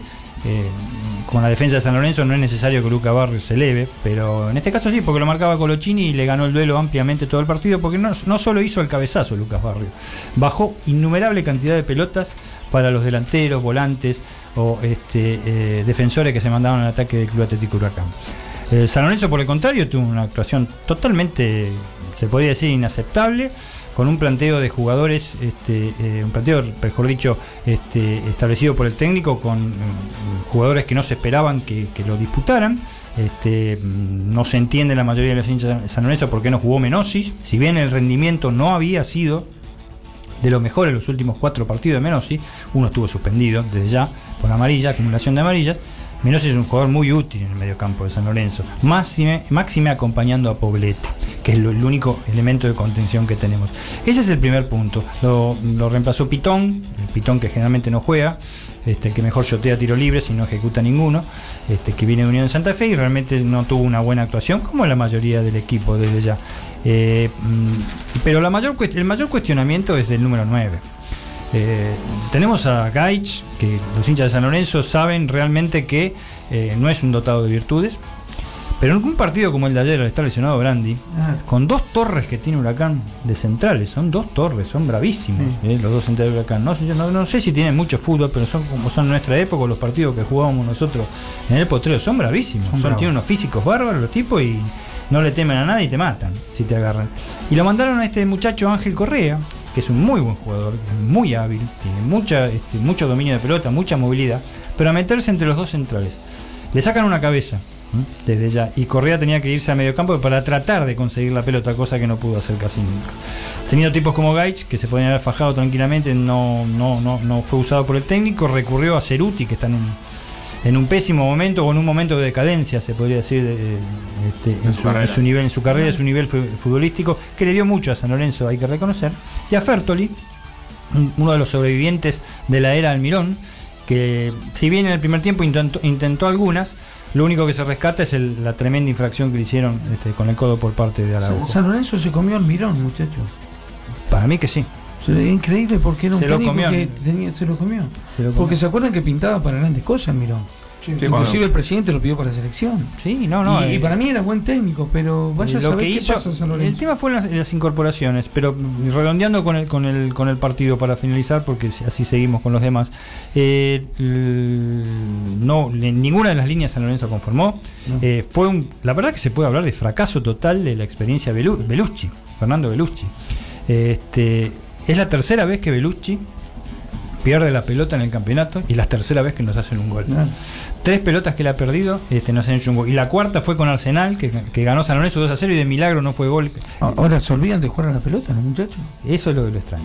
Eso es lo extraño. Bueno, por eso, eh, bueno, hay declaraciones del técnico cuando finalizó el partido. Acá hay una responsabilidad del técnico sin ninguna duda, porque el técnico es el responsable, siempre. ¿eh? Gallardo, este, Alfaro, son todos responsables de sus equipos. Pero hay que ver también la respuesta de los jugadores. ¿eh? Eh, eh, lamentablemente con San, en San Lorenzo pasó algo bastante duro en la semana. ¿m? La barra brava de San Lorenzo Apretó. Apretó. Apretó, sinceramente. Este, entró como si nada al, al- al- al Pedro Videgain, ¿m? al vestuario, los agarró a los muchachos. Eh, de Belucci este, apaciguó todo ante la prensa diciendo que fue un banderazo. La verdad que no se vio ninguna bandera. No. ¿eh? Si hay algo que no había era bandera, ¿eh? no. realmente. Y le dijeron incluso que los que tenían que jugar, por favor, que había que ganar un clásico huracán, la clásica apretada, el clásico de barrio, bla, bla, bla. Puede pasar ante Central y Ñuble, Colón y Unión, lo que sea, Boca River ni hablar. Este, pero ponelo a Torrico y ponelo. Cosa que la, verdad que Navarro no es el responsable de nada en San Lorenzo, me parece. Eh, de hecho, ayer no, no tenía ni a quién este, darle la pelota, Navarro, porque era la verdad, no tenía, no- tenía a quién sacar la pelota, el saque de meta. Y a Oscar Romero, que es realmente la, figura que compró San Lorenzo, el jugador más caro del plantel, el jugador que no tiene tope en su contrato, porque su contrato está en dólares, no tiene tope el de Romero. Romero se lo contrató a 40 pesos el dólar. Listo, me exime de comentarios lo que está pasando, lo que va a pasar cuando Romero se desvincule de San Lorenzo, que para mí es un gran jugador, yo lo vi en Racing. Pero no puedo decir nada porque no ha jugado un partido entero. Los partidos que ha entrado desde el principio, desde el minuto cero, han expulsado a otros jugadores de San Lorenzo y el técnico optó siempre este, por sacarlo. Antes del primer tiempo, generalmente, me, hace- me recuerda a la luna con, con Oscar Pinino más, cuando siempre había un expulsado, en cambio que yo lo sacaba a Pinino, que se recalentaba. Este, y entonces en- no podemos verlo un jugador que para mí es de categoría. Ayer cuando ingresó, en la mayoría de los medios periodísticos le pusieron un 5. En realidad fue la, puntuación más alta para un jugador de San Lorenzo porque fue pésimo el desempeño del equipo. Pero eh, se lo veía al final del partido, Oscar Romero ir al área de San Lorenzo para pedir la pelota y salir jugando y levantar la cabeza a ver quién se la ha dado y no se lo podía ver, eh, dar a nadie. Punto final para eso en el sentido, vamos a hablar brevemente de lo que pasó con el- un arbitraje mm, mm, posiblemente desacertado de ¿Cuántas Espinosa. amarillas? ¿Cuánto? Impresionante. Metió seis amarillas para Huracán en el primer tiempo y metió seis amarillas o siete, no recuerdo bien, para San Lorenzo en el segundo tiempo, sin, expuls- sin expulsar a nadie, salvo un allegado este, del banco de Huracán que lo expulsó en el primer tiempo. Eh, mm, 16 amarillas. 16 amarillas. Hacía rato, hacía rato que yo no veía eso en un partido. no no Hacía rato que no veía un Pero partido. da risa. Da risa realmente, porque fueron amarillas. El que venía le sacamos una amarilla. Eh, hubo algunas justificadas, eh, te digo. Eh. Sí, un Ojo, eh. un- un Exactamente. eh, hubo mm, la gente de Huracán discutió dos penales, uno que no fue al, Sí, ni, al- ni al minuto dos. Y el otro que es muy dudoso pudo haber sido cobrado, eh, tranquilamente, el que le hacen al jugador de Y, y Huracán. Dani, y este partido no termina acá, ¿eh? No. Acordate, este partido No, lo que pasó en el entretiempo realmente hacía rato que no, tremendo. no veía. Este, yo ya más o menos lo comenté a esto con, con la gente amiga, este, pero se los digo a ustedes muy brevemente. Eh, Al salir en el minuto 21 del entretiempo, el árbitro mm, no, no dice nada de entrada.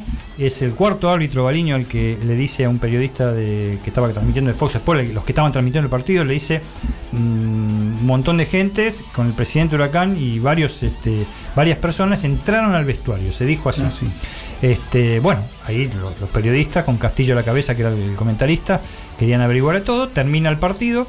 Este, y le hacen el reportaje, sí, un periodista, pero de Teis Sport. Ah. le hacen el reportaje a Espinosa yendo para el vestuario y dice, ¿qué pasó? Este, fui interceptado, interceptado por el presidente de Huracán y directivos, más o menos 20 personas, pero este, dentro del vestuario no, dentro del vestuario no. Y este y el presidente de Huracán y el presidente de Huracán y 20 personas, entre los cuales había varios directivos. Todo se va, se va este, a, a hacer transcripto del informe y se va a escuchar. Eh, man- varias macanas se mandó Espinosa, no solo en el arbitraje, sino en hacer trascender justamente a un periodista esto. Hay un acta policial de por medio también. Eh, como este, moraleja, no es la primera vez que el presidente Huracán hace esto, no solo eh, con este tipo de situaciones, sino con declaraciones que hace también. Eh, se consideran medios apartados de la AFA, ellos, y perjudicados permanentemente. Pero bueno, esto no lo necesitaba Huracán, Huracán ganó claramente el partido. Sí, si bien eh, hay un codazo que, eh, ahí sí cuestiona el, el- el arbitraje espinoso, un codazo alivoso y él estaba a 3 metros. No lo vio que le hicieron a Fertoli por parte de Araujo, el 4 de Huracán, un codazo increíble, increíble que le hizo sangrar la nariz. En fin, ni amarilla le sacó, ni amarilla, le amarilla. sacó. Este, eh, también el, ju- el jugador que hace el segundo gol de Huracán, Coniglio, debió ser expulsado porque este, subió el alambrado. Pero no, porque había sido amonestado estando afuera practicando en movimientos precompetitivos. Pero realmente la victoria, esto no empaña la victoria de Huracán, que fue absolutamente justa. Eh, punto final para este. Muchas cosas ahora siguen, como decís vos, este partido no termina. ¿Cuál es el futuro de de Pixi? Bastante incierto. Eh, de- eh, declaró que falta de profesionalismo a los jugadores, con lo cual yo creo que perdió el vestuario. Yo creo que perdió el vestuario y muchos dicen eso cuando y, ya. y dijo la, y, y dijo la frase típica. Y dijo la Voy a frase seguir. típica, no exenta de cierta verdad, ¿eh? y que él es responsable de todo absolutamente. Y no que me- va a seguir. Es la y que va a seguir. No me pregunten si voy a renunciar, porque no voy a renunciar. Pero ¿por qué decir que no vas a renunciar? Le dice un periodista si no vas a renunciar. Porque es para que ustedes lo digan en su medio, que yo, porque me lo van a preguntar seguramente, y no se gasten. Todos economizamos tiempo, ustedes lo dicen en sus medios que yo no voy a renunciar y yo me voy a sufrir la derrota en mi casa. Sí, esas son las declaraciones. Terminó San Lorenzo Huracán, buena victoria de Huracán, eh, triste panorama de San Lorenzo, sobre todo con respecto a los futuros promedios. Y para resaltar el Superliga, y terminamos porque tenemos automovilismo, que hubo este, variado de manera nacional, y un poquito hablar de la Fórmula 1 con el experto acá, César Ceballos. Eh, tenemos la, eh, no el repunte, sino cómo está jugando Argentinos Juniors. Que bien. para mí está revalidando lo que hizo en las últimas seis fechas de la liga, como para este, zafar de los promedios, con todo lo que jugó en la Superliga, llegar a, la- a las semifinales, perdón, a la Copa de la Liga, La Copa de llegar la a- Liga. y este, todo lo que ha hecho en estas 10 fechas. ¿eh? Una victoria, no jugó muy bien a mi, a mi criterio contra Independiente, un partido duro, este, un gol faltando pocos minutos, pero es un equipo corredor, metedor, no es como el Argentino Junior de otras épocas, No. me parece, ¿eh? nada que ver, Nada que ver. es muy metedor. Y le está dando muchos resultados porque ya está despegándose de este grupo difícil y parejo que hay abajo Como también. arrancó, sí, ¿eh? Como arrancó, no afloja y están muy confiados. Y bueno, un homenaje que va de nuestro lugar este, acá en la paternal para La Paternal. nuestros oyentes, porque Argentino Juniors este, este, está remontando y está también en ese compacto eh, el grupo de los de arriba. Y sí, Te Carlos. comentaba, te iba a comentar que Pizzi está muy tranquilo porque aparte de su ingreso como técnico, tiene un ingreso como escritor. Presenta su libro Cómo ganar amigos. Ay, bueno, ¿Ah? Este, Bueno. pero sin embargo, vos sabés, que, eh. Car- vos sabés que Carlos, y esto viene a colación ahora que vamos a hablar un poquito los chicos acá de Vélez, eh, así cortito también, que es otro equipo que está rimando y bien, ¿m? cómo está progresando. Eh, mm, personas como Pisi y como Heinze, en cuanto al tratamiento de periodistas, eh, a veces este, lo justifica un poco, como, como, los- como, como hablan. Eh, el Chacho también tuvo. El Chacho Cudé. Bueno, el Chacho Cudé más nervioso todavía que. Bueno, está ahora un poco calmadito. Pero este. mm, son bastante implacables en el momento cuando le hacen las preguntas. Este, ellos por ahí consideran que no son preguntas inteligentes. Algo de razón también Tienen, parece. tienen Algo de razón también Sí. tienen. ¿eh? Hablemos de fútbol, el periodista tiene que preguntar cosas del fútbol. Exactamente. ¿Por qué juegan mal? ¿Por qué no pueden dar tres pases seguidos? ¿Por qué, por qué hiciste ¿Por qué los defensores miran el partido? Claro, O sea, ¿Por qué pusiste esto? ¿Qué te pareció? Ah. Pero otras cosas extrafutbolísticas ya, eso es más show. Eh, un trascendental triunfo de Vélez en Rosario, 1 a 0. No sé, chicos, si lo vieron un poquito. Eh, sí, lo vi. Perdón, hasta los mismos hinchas de Vélez dicen que eh, lo, tenía mal Central. El segundo tiempo lo tuvo muy mal. Sí, lo tuvo mal. Sí, este, lo hizo el gol en el momento más inoportuno, Vélez. Faltaban Este, 10 minutos. Sí, faltaban 10 minutos, fue tremendo. Este, y que cómo empuja el gringo, cómo, ay, Dios, es impresionante cómo actúa el partido, o sea, porque actúa el tipo, parece. No, tiene que tomar algo, Dios mío, le va a dar algo. ¿Viste? día. Le va a dar algo un día. Bueno, Leandro Fernández hizo el gol en el momento justo, es un Sí. delantero difícil también ese. eh, a los 35 minutos del segundo tiempo. Central pierde el empate sobre la hora, increíble. Tremendo, el palo ese es tremendo. Pero. Vélez, bueno, es un producto de lo que hizo este eh, al final de la liga, o sea, en la segunda rueda, en la segunda rueda, no hay segunda Un- rueda. un Vélez, Dani, que estuvo al borde de estar peleando el descenso. Así es, la pasó muy mal, remontó con jugadores propios, con algunos de experiencia que trajo. Y Central se va complicando para. Y Central, que no tiene para mí un mal equipo, es mi opinión personal, no tiene un mal equipo. eh, tiene la espada de Damocles, lamentablemente, que es el promedio que lo afecta, lo tiene más que en la nuca, lo tiene en el cerebelo, me parece. eh, y le está afectando, porque es el primer partido que pierde, si bien empató un montón, había ganado dos nada más. Y, e injustamente, también fue injusto con Racing, si bien nos habló nuestro amigo Pepe de. Villa del Parque, con Racing mereció ganar, se perdió una cantidad de goles impresionante, a pesar de ciertos fallos eh, referibles. Pero, en fin, Vélez viene levantando, Central está en situación muy preocupante. Hay muchos aterrizando y muchos despegando. Exactamente. Y otro- Independiente está aterrizando. A ¿no? Independiente está aterrizando de una manera impresionante. eh, verlo al técnico, yo no sé si me da lástima o realmente ver ¿Saben, este saben qué veo? Yo siempre opiné de, de Vescasese. Sí. Que lo vi mucho como. Vieron que uno siempre, uno al ver tanto fútbol, ya sabe cuál es el caballo del comisario, uno ve. Entonces se da cuenta por muchas cosas, por muchos motivos, este, qué equipo más o menos va, va arrimándose porque la liga quiere. Eso pasa en todo el fútbol del mundo, seamos sinceros. Ese profesionalismo un poco eso. Este, hay, hay ciertos equipos que llegan. Yo en Defensa y Justicia que jugaba bien, Defensa y Justicia, Sí. pero lo vi ganar muchos partidos con injusticia. Me salió un versito. Muchos partidos con injusticia. Mucho sobre la hora ganado. Pero también habla de la intensidad que tenía el Sí, equipo. sí, eh, pero este una cosa es defensa y justicia, otra cosa es independiente. Sí, Porque- Porque los problemas institucionales que tiene Independiente se ven reflejados en el fútbol. Exacto. No, no tiene un presidente que, que- no existe, entonces Independiente tiene sus problemas también extrafutbolísticos y se notan en la cancha. Sí, lo, vi- lo vimos en, cuando terminó el partido, le hacen un reportaje antes de subir al auto y retirarse Moyano. Dice: El viernes es el último partido de BKC. Vamos a ver, dijo. O sea, ese vamos a ver. No solamente eso, ¿se acuerdan del partido anterior que le ganaron a Talleres? Eso fue tre- porque no se comenta, pero fue tremendo lo que pasó en los últimos 10 minutos del partido. Iban perdiendo, lo empataron, lo dieron vuelta, se peleó con Sí, la gente. el tercer gol le hizo, con- le hizo un corte de manga a la gestos. gente. Sí. Eh, es un técnico, eh, es un técnico a mí no me gusta. Es- y es- tiene es- la misma escuela que el técnico de la selección, ¿se acuerdan del tiene la misma escuela que San Pablo. Es exactamente lo mismo. Caminan la cancha, parece que estuvieran en un riel, los tipos de con dado cuerda. Pero bueno, estas son observaciones personales Mm. en cuanto a las conductas de los tipos.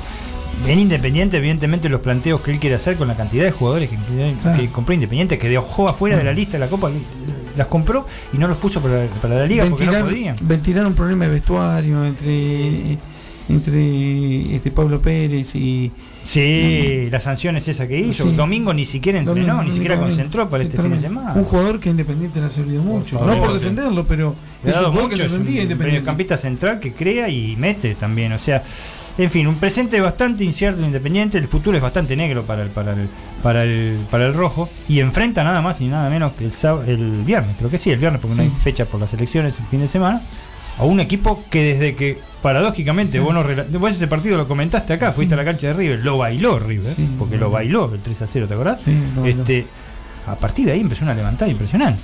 Eh, no nos recuerda el viejo Lanús, el viejo Lanús, el Lanús campeón de Almirón, justamente, o de Barros de Chelote. Un Lanús que también estaba complicado en el descenso. También estaba complicado, empezó a ¿Se sumar. acuerdan cuando empezó el primer partido? Era uno miraba abajo, no miraba arriba. Estaba tremendo abajo. Y Lanús está gan- ganando en todos lados.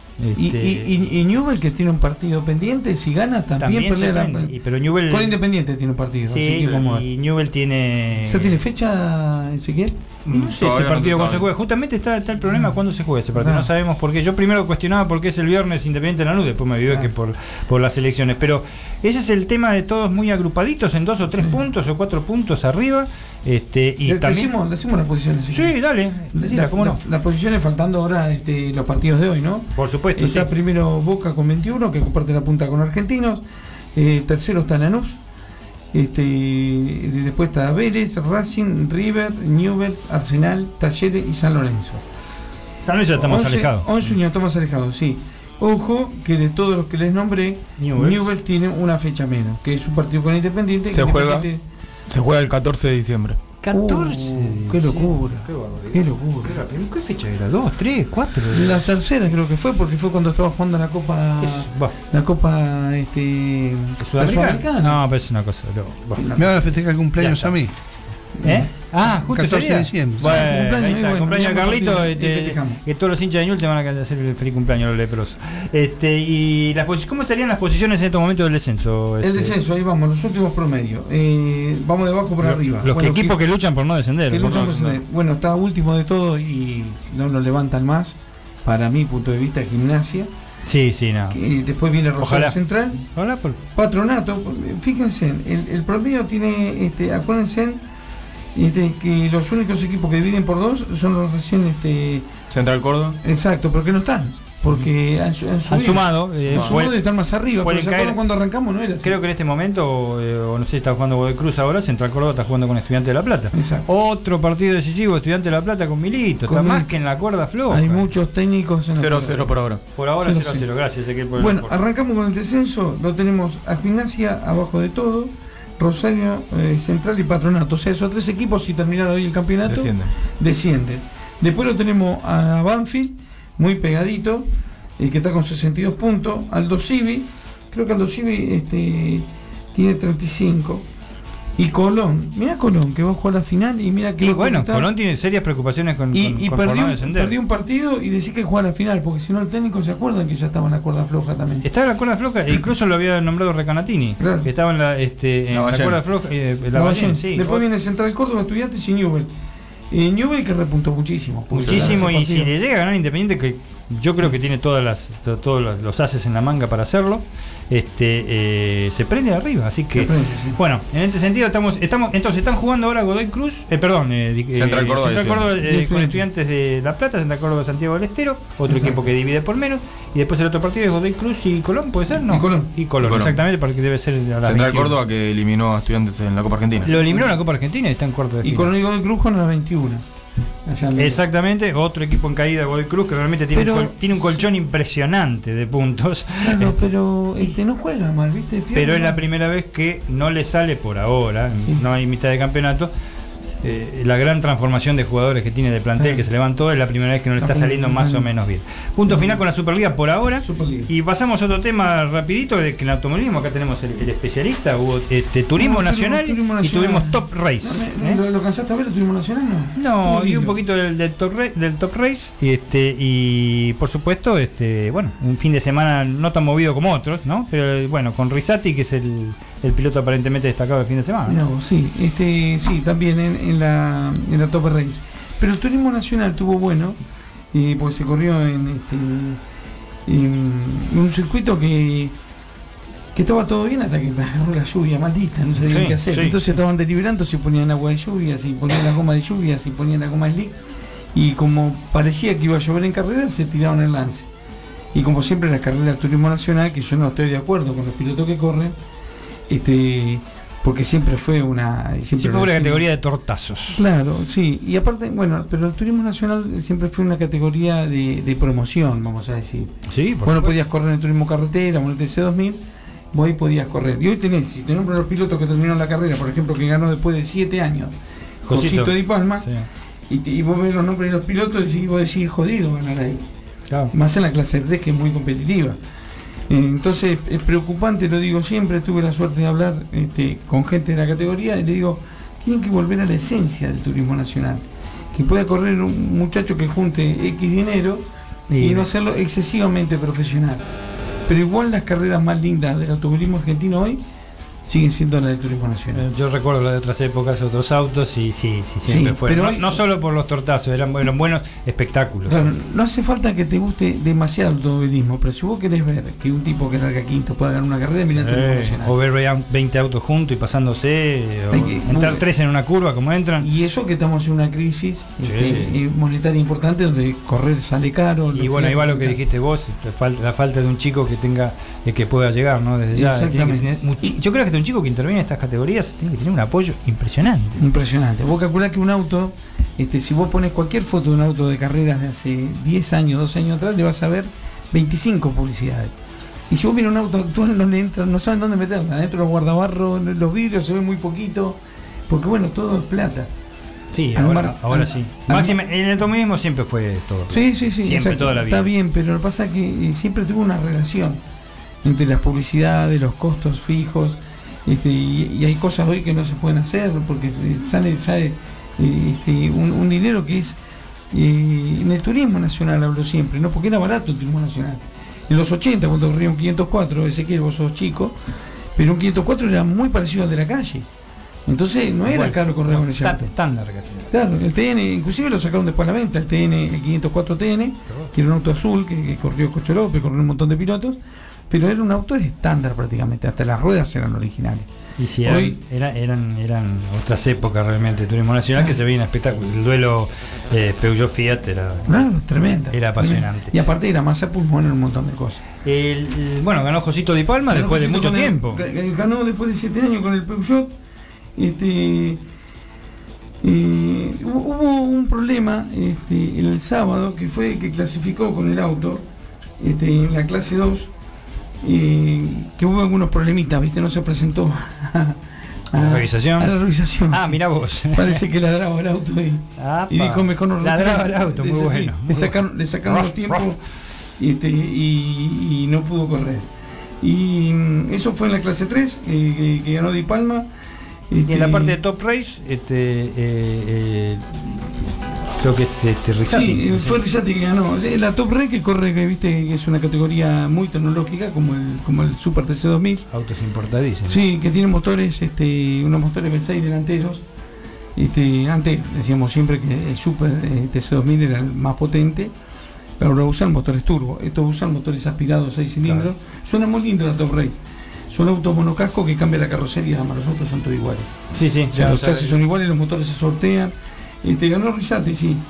Eh, segundo el Eterno Canapino con un Mercedes, tercero Ajá. Rossi, eh, cuarto el Cruzita, quinto Girolami, eh, sexto Guerra.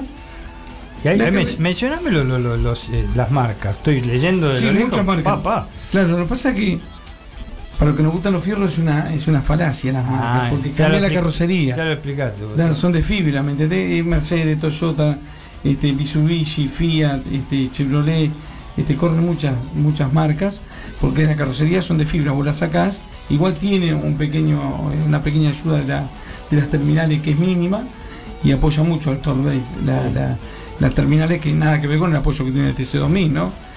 Este, pero fue una linda carrera del Top Race. Y aparte que hay que manejarlo esos autos porque Sí. tienen tracción trasera.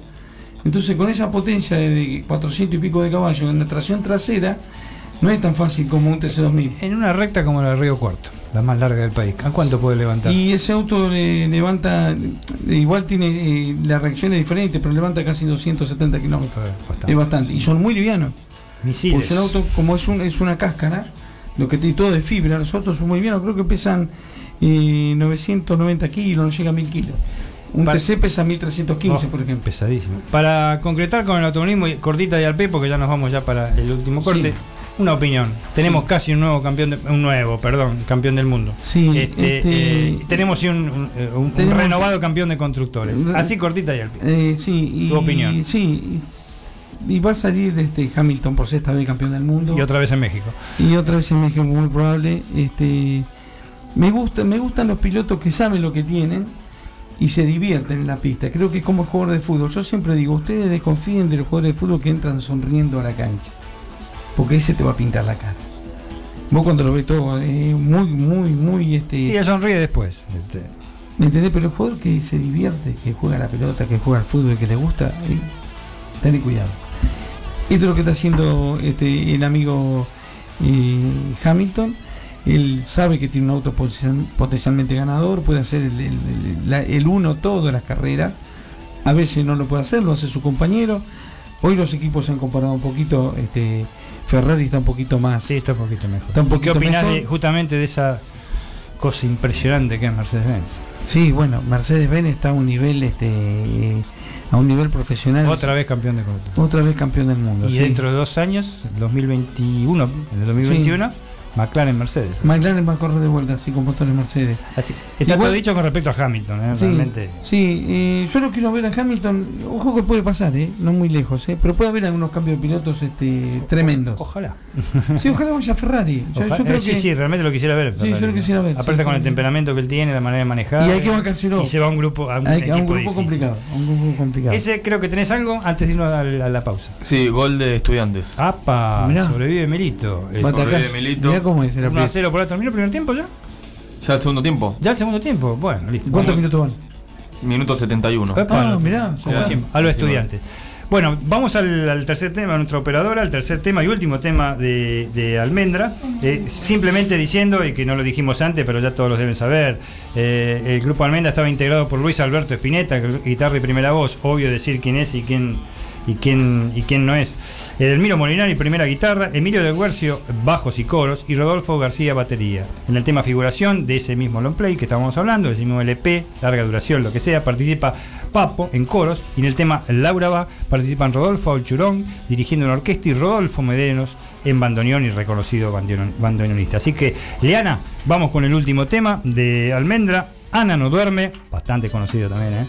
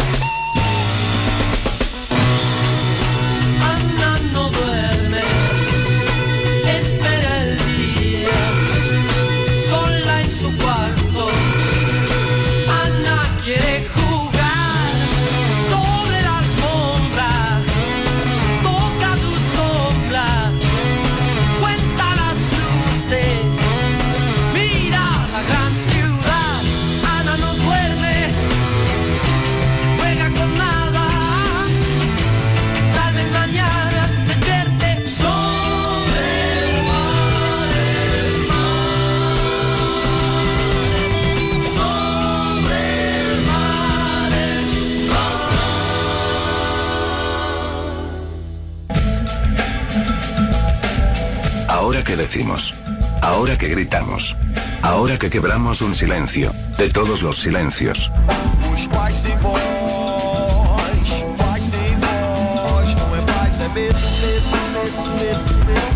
La colectiva. La paz sin voz no es paz. Es miedo. Estás escuchando La Colectiva. 102.5.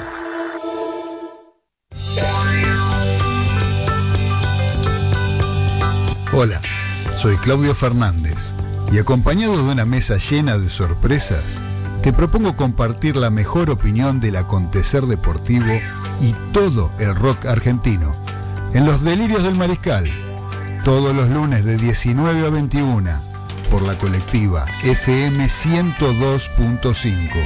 No te olvides, los delirios del mariscal. Te esperamos.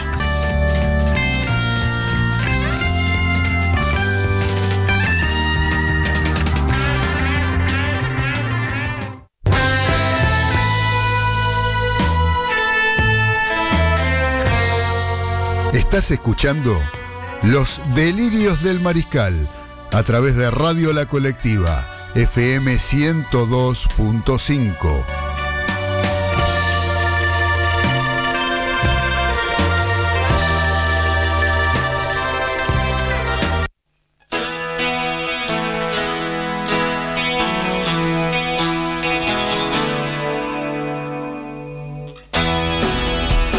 Bueno chicos, estamos en el aire nuevamente, última parte del programa, los delirios del mariscal, queridos mariscales y delirantes. Este, vamos a una parte media polideportivo, pero algo que eh, primero vamos a destacar, primero, antes del polideportivo, el mensaje que estamos todos esperando. Exacto. ¿eh? Este, se lo va a leer César y ahí se los lee. Ahí va, es el mensaje de la reina madre. Beba, por Tenemos que pasar el mensaje de Claro, Beba. no lo pasó al principio. Beba es, de es Flor. lógico. Claro. Es lógico. Dice, chicos, está saliendo muy bueno el programa, aunque se extraña Negrito Fernández. Cariño. Sí, Muchas ¿qué- gracias, qué- Beba. qué- ¿Qué va a decir? El nene. El nene. El nene se extraña, el nene grandecito. que el nene me acaba de poner, este, y lo voy a mencionar, estamos hablando de. de de, eh, de perdón, el nene no, Diego de Goldney, ¿eh? que otro que se extrañaba, claro, son, son este, este, gente allegada a ustedes también y al, y al jefe. Este, eh, decir al capitán, se refiere a mí, capitán Sí. Escarlata, que la recta más larga que hay está entre Goldney y Olivera. Qué bárbaro. Qué bárbaro. No teníamos ese detalle. ¿Hicieron alguna carrera alguna vez ahí, Diego? Vamos a ver, pero por lo que yo sé, hasta el circuito más largo, la recta más larga, perdón, la recta más larga es la de Río Cuarto. Pero bueno, lo tomamos en cuenta para una posible carrera de turismo nacional en, en- en las adyacencias de Luján. ¿eh?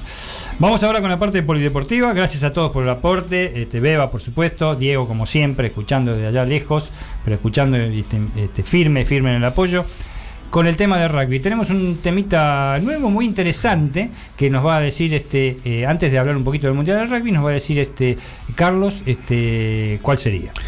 Bueno, estuve en contacto con las chicas de, de rugby de Daom. Epa, sí, Daom, ¿cómo que no? Eh, y tenemos casi todo, todo organizado para el lunes que viene. Vengan a visitarnos. Ah, bueno, buenísimo. Hablar de rugby, hablar de, de la inclusión. La inclusión en rugby femenino. Sí, sí, sí. O sea, no, no, no un dato menor, ¿no? Sí, Desde sí, ya. sí. Qué bueno. Ya llegar a Daom hay que tener coraje. Sí, la verdad que sí, yo como este simpatizante de San Lorenzo lo, lo, lo, lo sé, he pasado caminando, hasta caminando he pasado Una por zona ahí. brava. Es una zona Sí. brava, está justamente este, pegada y dividida a, a la 11-14, ¿no? ¿Eso? Sí. pues yo confundo ya los números. ¿eh? 11-14 Sí, sí. es el Mercedes-Benz, 11-14, no sé. Un 11-14. Un 11, yo, yo confundo ya todo y por ahí no, no digo bien, pero sí. Hmm. Pero no es menos importante el club en, la Cava, en la capital. ¿eh? Sí, sí, sí, sí. Eh, la OM no solo en ese aspecto, ¿no? No solo no, en no, el en aspecto rugbyístico. aspecto rugbyístico, sino también eh, rugby varones tiene, Sí. y hockey. Hockey femenino, sobre todo, sí, Sí, sí. eh, este es un, un club que deportivamente y socialmente es importante en la zona. Sí, no, eh, como varios predios que hay ahí, ¿eh? Sí. Eh, ya sabemos que lo hay justamente acá, que ha estado un, un futuro directivo ¿m? en las próximas elecciones de Argentino Junior, lo mencioné, Argentino Junior tiene ahí, este, va a tener siete canchas, de las cuales dos, van- do- siete canchas tiene en realidad, dos van a ser este, sintéticas, para, pero nada más que para entrenamiento, no tienen las medidas para reglamentarias para, para Claro. el fútbol. Pero, este, qué sé yo, está el club italiano, si no me equivoco. Sí. Club ¿no? italiano, sí. Este, no, eh, bueno, Deportivo Riestra, que, Deportivo es un club de- del ascenso. No sé si hay otro, debe haber algún otro predio más de algún club que la verdad Sí, que no- sí, sí. no- de los árbitros. Ah, de los árbitros. Mira vos ahí, justo. Sí, hay un montón. La Human, Ah, la Yumen está ahí, la de Sí. la Asociación Cristiana de Jóvenes. sí, sí, la Ah, está ahí. Yo trabajo a 6 cuadras, 5 cuadras. la- Sí, sí. En el microcentro. En la sede de- del microcentro. Pero bueno, qué buena novedad. Eh, un deporte como el rugby. Yo sé que Diego de Golney por ahí no está de acuerdo en, este, con estas manifestaciones, que como siempre le dice a, a Claudio, pero esta vez vienen mujeres. ¿eh? Señoritas. Y señoritas, más que nada, eh, la verdad que va, a- va a ser bastante importante su aporte, este, porque ellas mismas han propuesto que sea el lunes, ¿eh? Sí, según sí, me has sí. comentado, y la verdad que me gustaría, eh, este, deportivamente hablando, no sobre la manera de inclusión, ¿no? Este, ¿Qué opina una, una mujer del rugby? Realmente, de ese deporte tan rudo, pero deporte al fin. Me gustaría saber qué hace cada una de Desde ellas fuera de jugar al rugby. jugar. Sí, a ver cómo- cómo asumen yo los sé valores. Que una de ellas es kinesióloga. Ah, mira, voy. Es, es- es más o menos como es el rugby con, la- con vinculé yo. No, es más o menos como asumen la- las profesiones los jugadores de rugby o trabajo. Sí, ¿no? sí, Todos sí. tienen tienen algo, ¿no? Es- Habla un poco de los de los valores de este, de este tipo de deporte. Y, y este rugby femenino tiene este eh, alguna eh, alguna edad tienen que tener las chicas o pueden ser de cualquier edad. No, no, no. eh, la edad es como en los varones. Ah, con la o sea, como la mayor, vamos a suponer como una. Claro. Ah, mirá, mirá.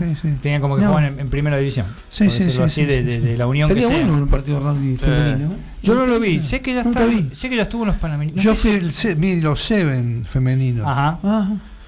Seven femenino en las Olimpiadas. Ah, claro. De- en, los, en los- en los- en los Juegos Olímpicos, los últimos Juegos Los Olímpicos de Río hubo. sí. Y, De Río. y Sí, creo sí, que los Panamericanos, ahora los últimos también hubo. Sí, si no- sí, sí, sí, si no sí. me equivoco. Este, Sí. pero, Hubo ah, bueno. masculino y femenino. Sí, eso sí, masculino lo recuerdo.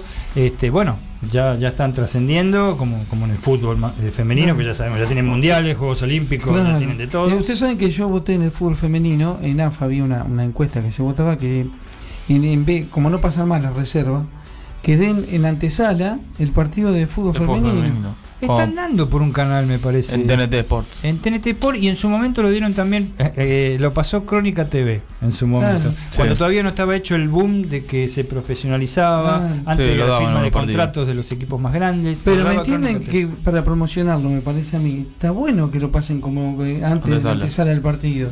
Sería bueno. Hubo uno Claro. Boca Lanús este año antes de Boca San Lorenzo. Claro, lo único, el único Sí. partido. Y en, Boca y- Lanús. y en fútbol femenino el, el que priva el que es el Aguay. La Guay. La Aguay creo que la que la Sí, que, pero el que anda muy bien es Boca. Está jugando. también. Y Sí, Boca Satsai compró- también. compró también anda bien. Exacto. La Boca le Guay- compró jugadores a la Guay, a River, A River, muchos sí. jugadores. La Guay está jugando la final de la Copa Libertadores. Eh, para fútbol femenino. Fútbol femenino. Qué Exactamente, sí. Así que es muy importante a nivel de fútbol femenino, la Guay está haciendo una gran campaña. Pero bueno, este sería la verdad que para nosotros es un acontecimiento de la radio, porque van a ir varias chicas teóricamente. Sí, sí, Ojalá que puedan hacerlo el día lunes. ¿eh? Sí. que vamos a estar con ellas, vamos a ver cómo la albergamos acá en la radio de la colectiva, que vayan pasando, que se vayan sumando. No digo, no digo traerle flores porque bueno, este, este, pero va a ser un, un lindo acontecimiento. Y lo que tenemos por otro lado, este, eh, el rugby ya en, la parte masculina y lo que está predominando en este momento este, en el mundo es el mundial de rugby. se está es. disputando en Japón, que ya entró en la, en la fase de- las fases decisivas. Esas fases son los ocho mejores equipos, que son los cuartos de final, y que ya este último sábado y domingo eh, han dirimido qué equipos ya están en semifinales. Ese, si nos podés más o menos aportar cuáles fueron los resultados y los partidos de ya los vamos viendo por los del día sábado y los del día domingo. El día sábado, Inglaterra derrotó 40-16 a Australia. Nueva Zelanda venció a Irlanda 46-14. Eh, Gales el domingo 20-19 a Francia.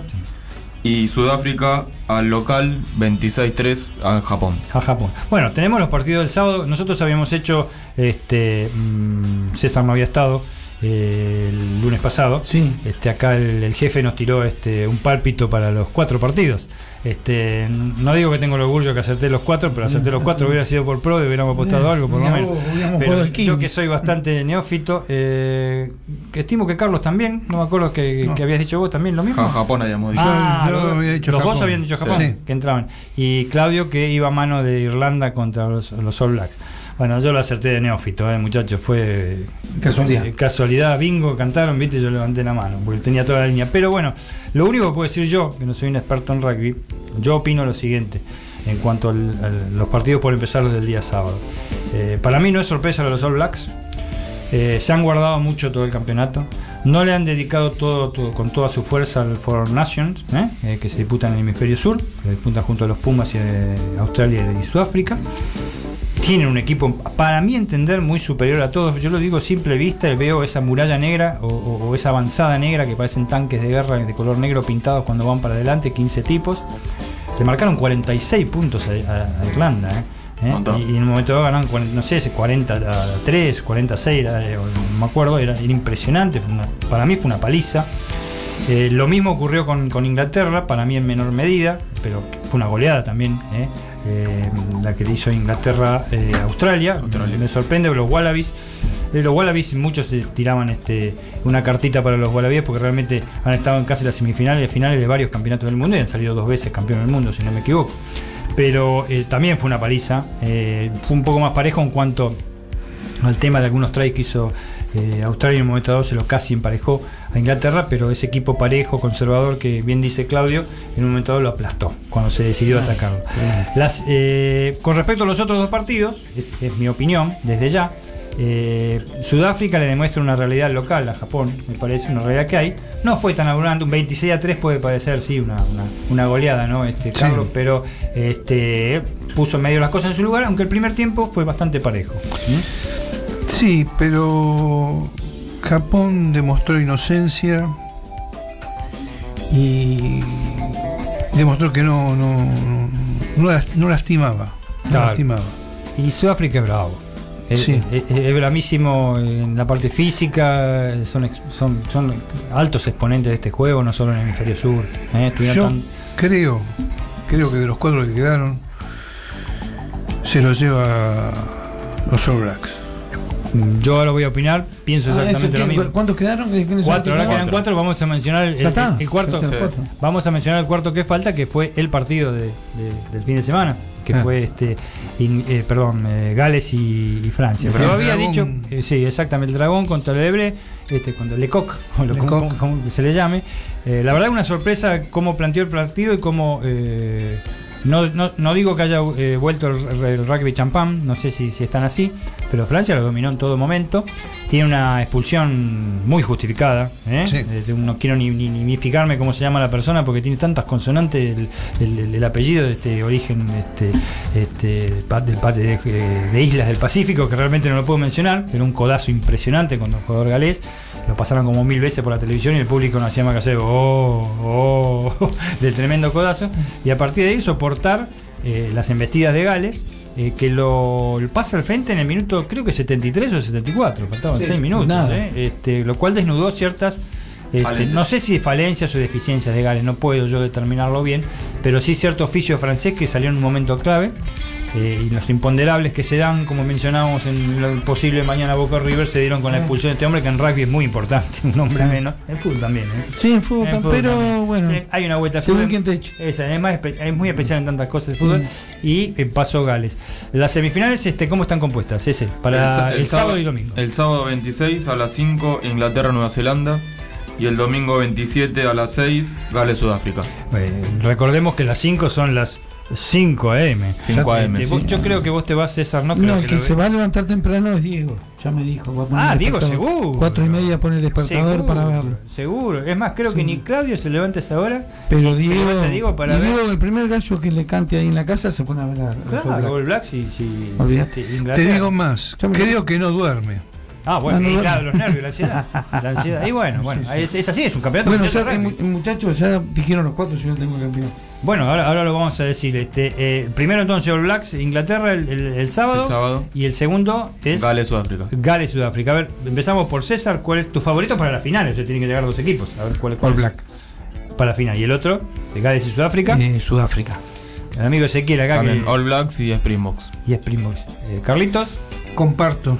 Bueno, yo este, no me voy a jugar por nada porque que, este, pierdo por. Yo creo que sí, la lógica está que eh, All Blacks supere a Inglaterra, a pesar que Inglaterra tiene, me parece, uno de los mejores equipos de los últimos años. Inglaterra vino un estruendoso fracaso en su mundial en el 2015. ¿eh? Ojo, ¿eh? Acá fracasaron. Inglaterra no pasó la zona de grupos, un grupo de la muerte que se le decía, eh, en, en- en Inglaterra en el 2015. No pasó la fase de grupos. ¿eh? No pudo clasificar a cuarto final y ahora es semifinalista, porque no con posibilidades a la final. Y sí, comparto también eh, del otro lado, creo que eh, entre Gales y Sudáfrica pasan los, eh, los Springboks. Lo único que voy a decir yo, por ahí no cae muy agradable a los que les gusta el rugby, que saben, sobre todo acá Claudito, el jefe, que de estos manja un montón, el ex liceo militar, es este, que eh, para mí no baja de 30 puntos All Blacks contra Inglaterra. Para mí. Para mí, yo me la juego por eso. ¿eh? Después que me den un caño y dijiste cualquier verdura, salame. Este, pero para mí no baja de 30 puntos. De ese partido estoy hablando. El de Sudáfrica, yo creo que Sudáfrica supera a Gales por mucho oficio, potencia y en, los momentos cuando eh, las papas queman, este, eh, los sudafricanos aparecen. Así que ya tenemos en es, es el polideportivo de rugby, hemos cumplido, ¿eh? que no habíamos hablado de rugby este, de- de- del programa pasado y bastante. Tenemos en otra materia de polideportivo decir simplemente que el próximo creo que es en noviembre, 2 de noviembre creo que es, tenemos box. Que el Canelo, el famoso Canelo Álvarez, de- promocionado de Oscar de la Hoya, su, su nuevo Don King del boxeo, Oscar de la Hoya, este, sube dos categorías eh, para pelear, no sé si es con un, un ucraniano, no, no recuerdo bien. Este, y sale, bueno, se va a ver este, este, acá por todas las cadenas. Sube bastante porque después de ganar esa pelea, que sube tanto, está bastante más anchito, más gordito el Canelo. Mira. ¿eh? Si se lo ven en entrenamientos, este, para los que les gusta el boxeo o han visto algo, tiene después la revancha con el kazajo, es casi seguro. Este, mm, sí, el, el apellido difícil. Golovin. El Golovin, exactamente. El triple G.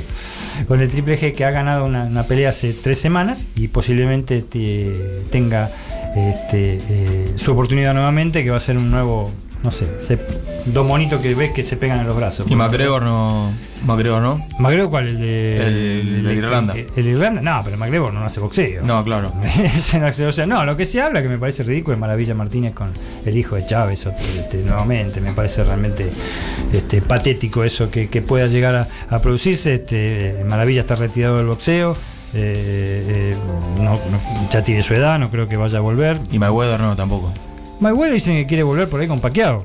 Ah. Es lo que Paquiao viene Y pidiendo pagan- pista. Uno se lleva 30 palos el otro día y ya está. Impresionante. Acá, aparte, aparte, eh, me sorprende lo del Canelo que sube tantas categorías, este, dos categorías, mu- mucho peso.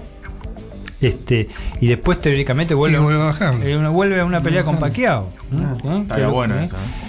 Sí, Pero ya yo creo, este, a- a mí, eh, de lo que piensan todos, este, no es que por llevar la contra. eh, Canelo me parece un boxeador distinto a los mexicanos, ¿no? como son, los, los frontal que son los mexicanos, que van a fajarse, que van a- al estilo Rocky.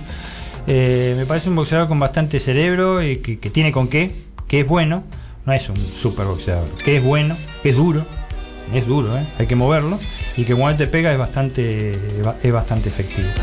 Y con Pacquiao lo que pasa es que va a luchar contra la, la habilidad y la, la, este, eh, eh, el oficio increíble que tiene Pacquiao, ¿no? que es un boxeador que parece que, ojo, eh, que si Pacquiao te, la- eh, te gana la pelea, eh, que generalmente es por puntos, con, con la edad que tiene ahora, es porque en los seis primeros rounds te, te, te lo ganó. Después tiene que el tipo arreglársela porque la puede pasar muy mal, desde ya. Así que eso con... Eh, eh, Tiene que decir un pálpito Ezequiel para mañana. Ah, bueno, bueno, vamos, vamos, vamos a la última. Sí, cerramos Sí, con sí, eso. eso. eso se los dejo acá a los tres, a los tres este, Interesados. Pálpito Ezequiel para. O sea, ya sabes lo que, ya sé lo que vas a decir Ezequiel, lo que van a decir los otros. Pero pálpito para mañana, obviamente, aunque sea en cuanto a resultado o definición. 2-0 y penales. Epa. Bueno. Tiene, tiene su asidero, lo que digo yo, son partidos. de- depende de los imponderables o no. Por ahí Boca juega un gran partido, eso no se puede saber. Amigo César. Uno a uno. Uno a uno. ¿Quién mete el primer gol? Mirá, que- que te digo, soy una basura. Lo mete River en los 4 minutos. Epa. 2 a 0. ¿A favor de quién? De River. De River. Se vuelve a repetir para Se vos vuelve a repetir el mismo resultado de Núñez. Bueno, Para mí, fue. es difícil, yo soy el, el- el neutral, este, se hace difícil, me hago rogar yo un poquito, ¿no? Sí. Esto, este, te parezco este, los muchachos de Fox Sports, ¿no? Sí. Este, falta el cafecito, lo toman Lieberman y, y López, ¿viste? Pero mm, para mí es un empate también, este, uno a uno. Puede ser o 0 a 0. Eh, lo que sí preveo que puede llegar a ser un partido este, eh, no violento, pero un partido de Copa Libertadores en sí. Se va a meter, de entrada se van, yo creo que de entrada alguien va a marcar el territorio, los dos van a marcar el territorio, no el territorio del que me defiendo, el territorio, que yo soy más macho que vos, que yo soy más macho que yo, eso es lo que yo este, opino. ¿eh? Este, hay jugadores como para hacerlo. ¿eh? Eh, ¿Quién vos- clasifica en Brasil? esa es otra, la semifinal del día miércoles, Eh, el Flamengo Gremio van 1 a 1. sí, Fla- eh, mucho más equipo el Flamengo. Sí. ¿Y, y vieron la historia del Flamengo? ¿Ustedes la escucharon, leyeron, no se fijaron? Tremenda. eh, con respecto a. Lo que está jugando en Brasil. Partido Ah, invicto. sí, partido sí. El otro Escuchen. día levantó un partido increíble, perdió 1 a 0, no me acuerdo, eh, 2 a 1, pero. Escuchen, entre los tres, entre Rascaeta, eh, el otro morochito, no me acuerdo los nombres, tres, entre los tres jugadores de, tienen Ah, el delantero, ¿cómo es? El- el- Sí, el Gol. Gavi Gol. Oh, 45 goles entre los tres. Ah, y está jugando un fútbol alto, O güey. sea, hay cuatro goleadores en el campeonato, tres son del Flamengo. Tremendo, tremendo el Flamengo. Lo que sí, eh, te- bueno, te pido un pálpito. Sí, un pálpito gana el Flamengo 2 a 0. Y clasifica para la final. Gana el Flamengo 3-0. Gana el Flamengo. 1 a 0. Bueno, para mí, me salgo de la vaina, voy a hacer los chistes que hacen. Sí, los- todo. viste Sí, que hacen sí. chistes, yo voy a, para no coincidir, porque esto es una democracia. Sí. y, eh, eh, Gana Cruzeiro. no, gana, gana Santo de- de- Bueno, sí. del pelado. como es. Este, no, para mí, este, eh, le doy a gremio este, 1 a 0. O, eh, o, o- o definen por penales. ¿Por qué digo esto? Me parece muchísimo más equipo de Flamengo. Sí. Me parece que el gremio desde que salió campeón ha disminuido en su, en su manera de jugar. Se le fueron jugadores. Exactamente. Pero no hay que descartar al gremio. No Ah. sé por qué, y sobre todo de visitantes. Un equipo. Y ustedes, los hinchas de River, lo saben Sí, muy bien. uf. Que de visitantes ese partido Sí. interesantísimo. Bueno, estamos prácticamente, este, porque detrás nuestro, chicos, este, sí. Perdóname, yo disiento con vos con el tema de el partido que gana eh, Gremio a River acá, 1 a 0.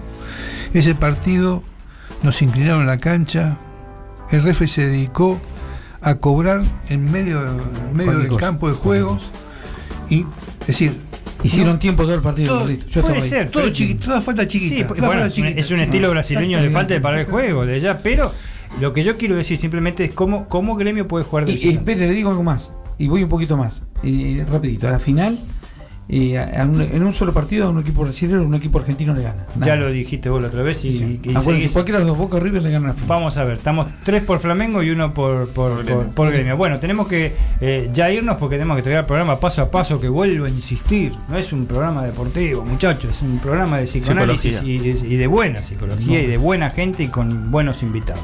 Así que este, a seguir con paso a paso, los despido a todos. Gracias a todos los maricales, todos los delirantes que nos escucharon, gracias por los mensajes. Se vienen muchas cosas para comentar la semana que viene, ya le dijimos. Se vienen muchos espectáculos deportivos en la semana. Gracias a la radio que realmente este, nos brinda todo para poder llegar. Gracias a la FM que también se escucha y nos, y nos mandan mensajes. Y nos despedimos hasta la semana que viene, como siempre, con el tema que nos, eh, gracias al Ciro de Billy Bond, este, no lo tarareo porque sale mejor. Y nos vemos. Nos Chao vemos. a todos. Chao, chao. Buenas noches. Chau.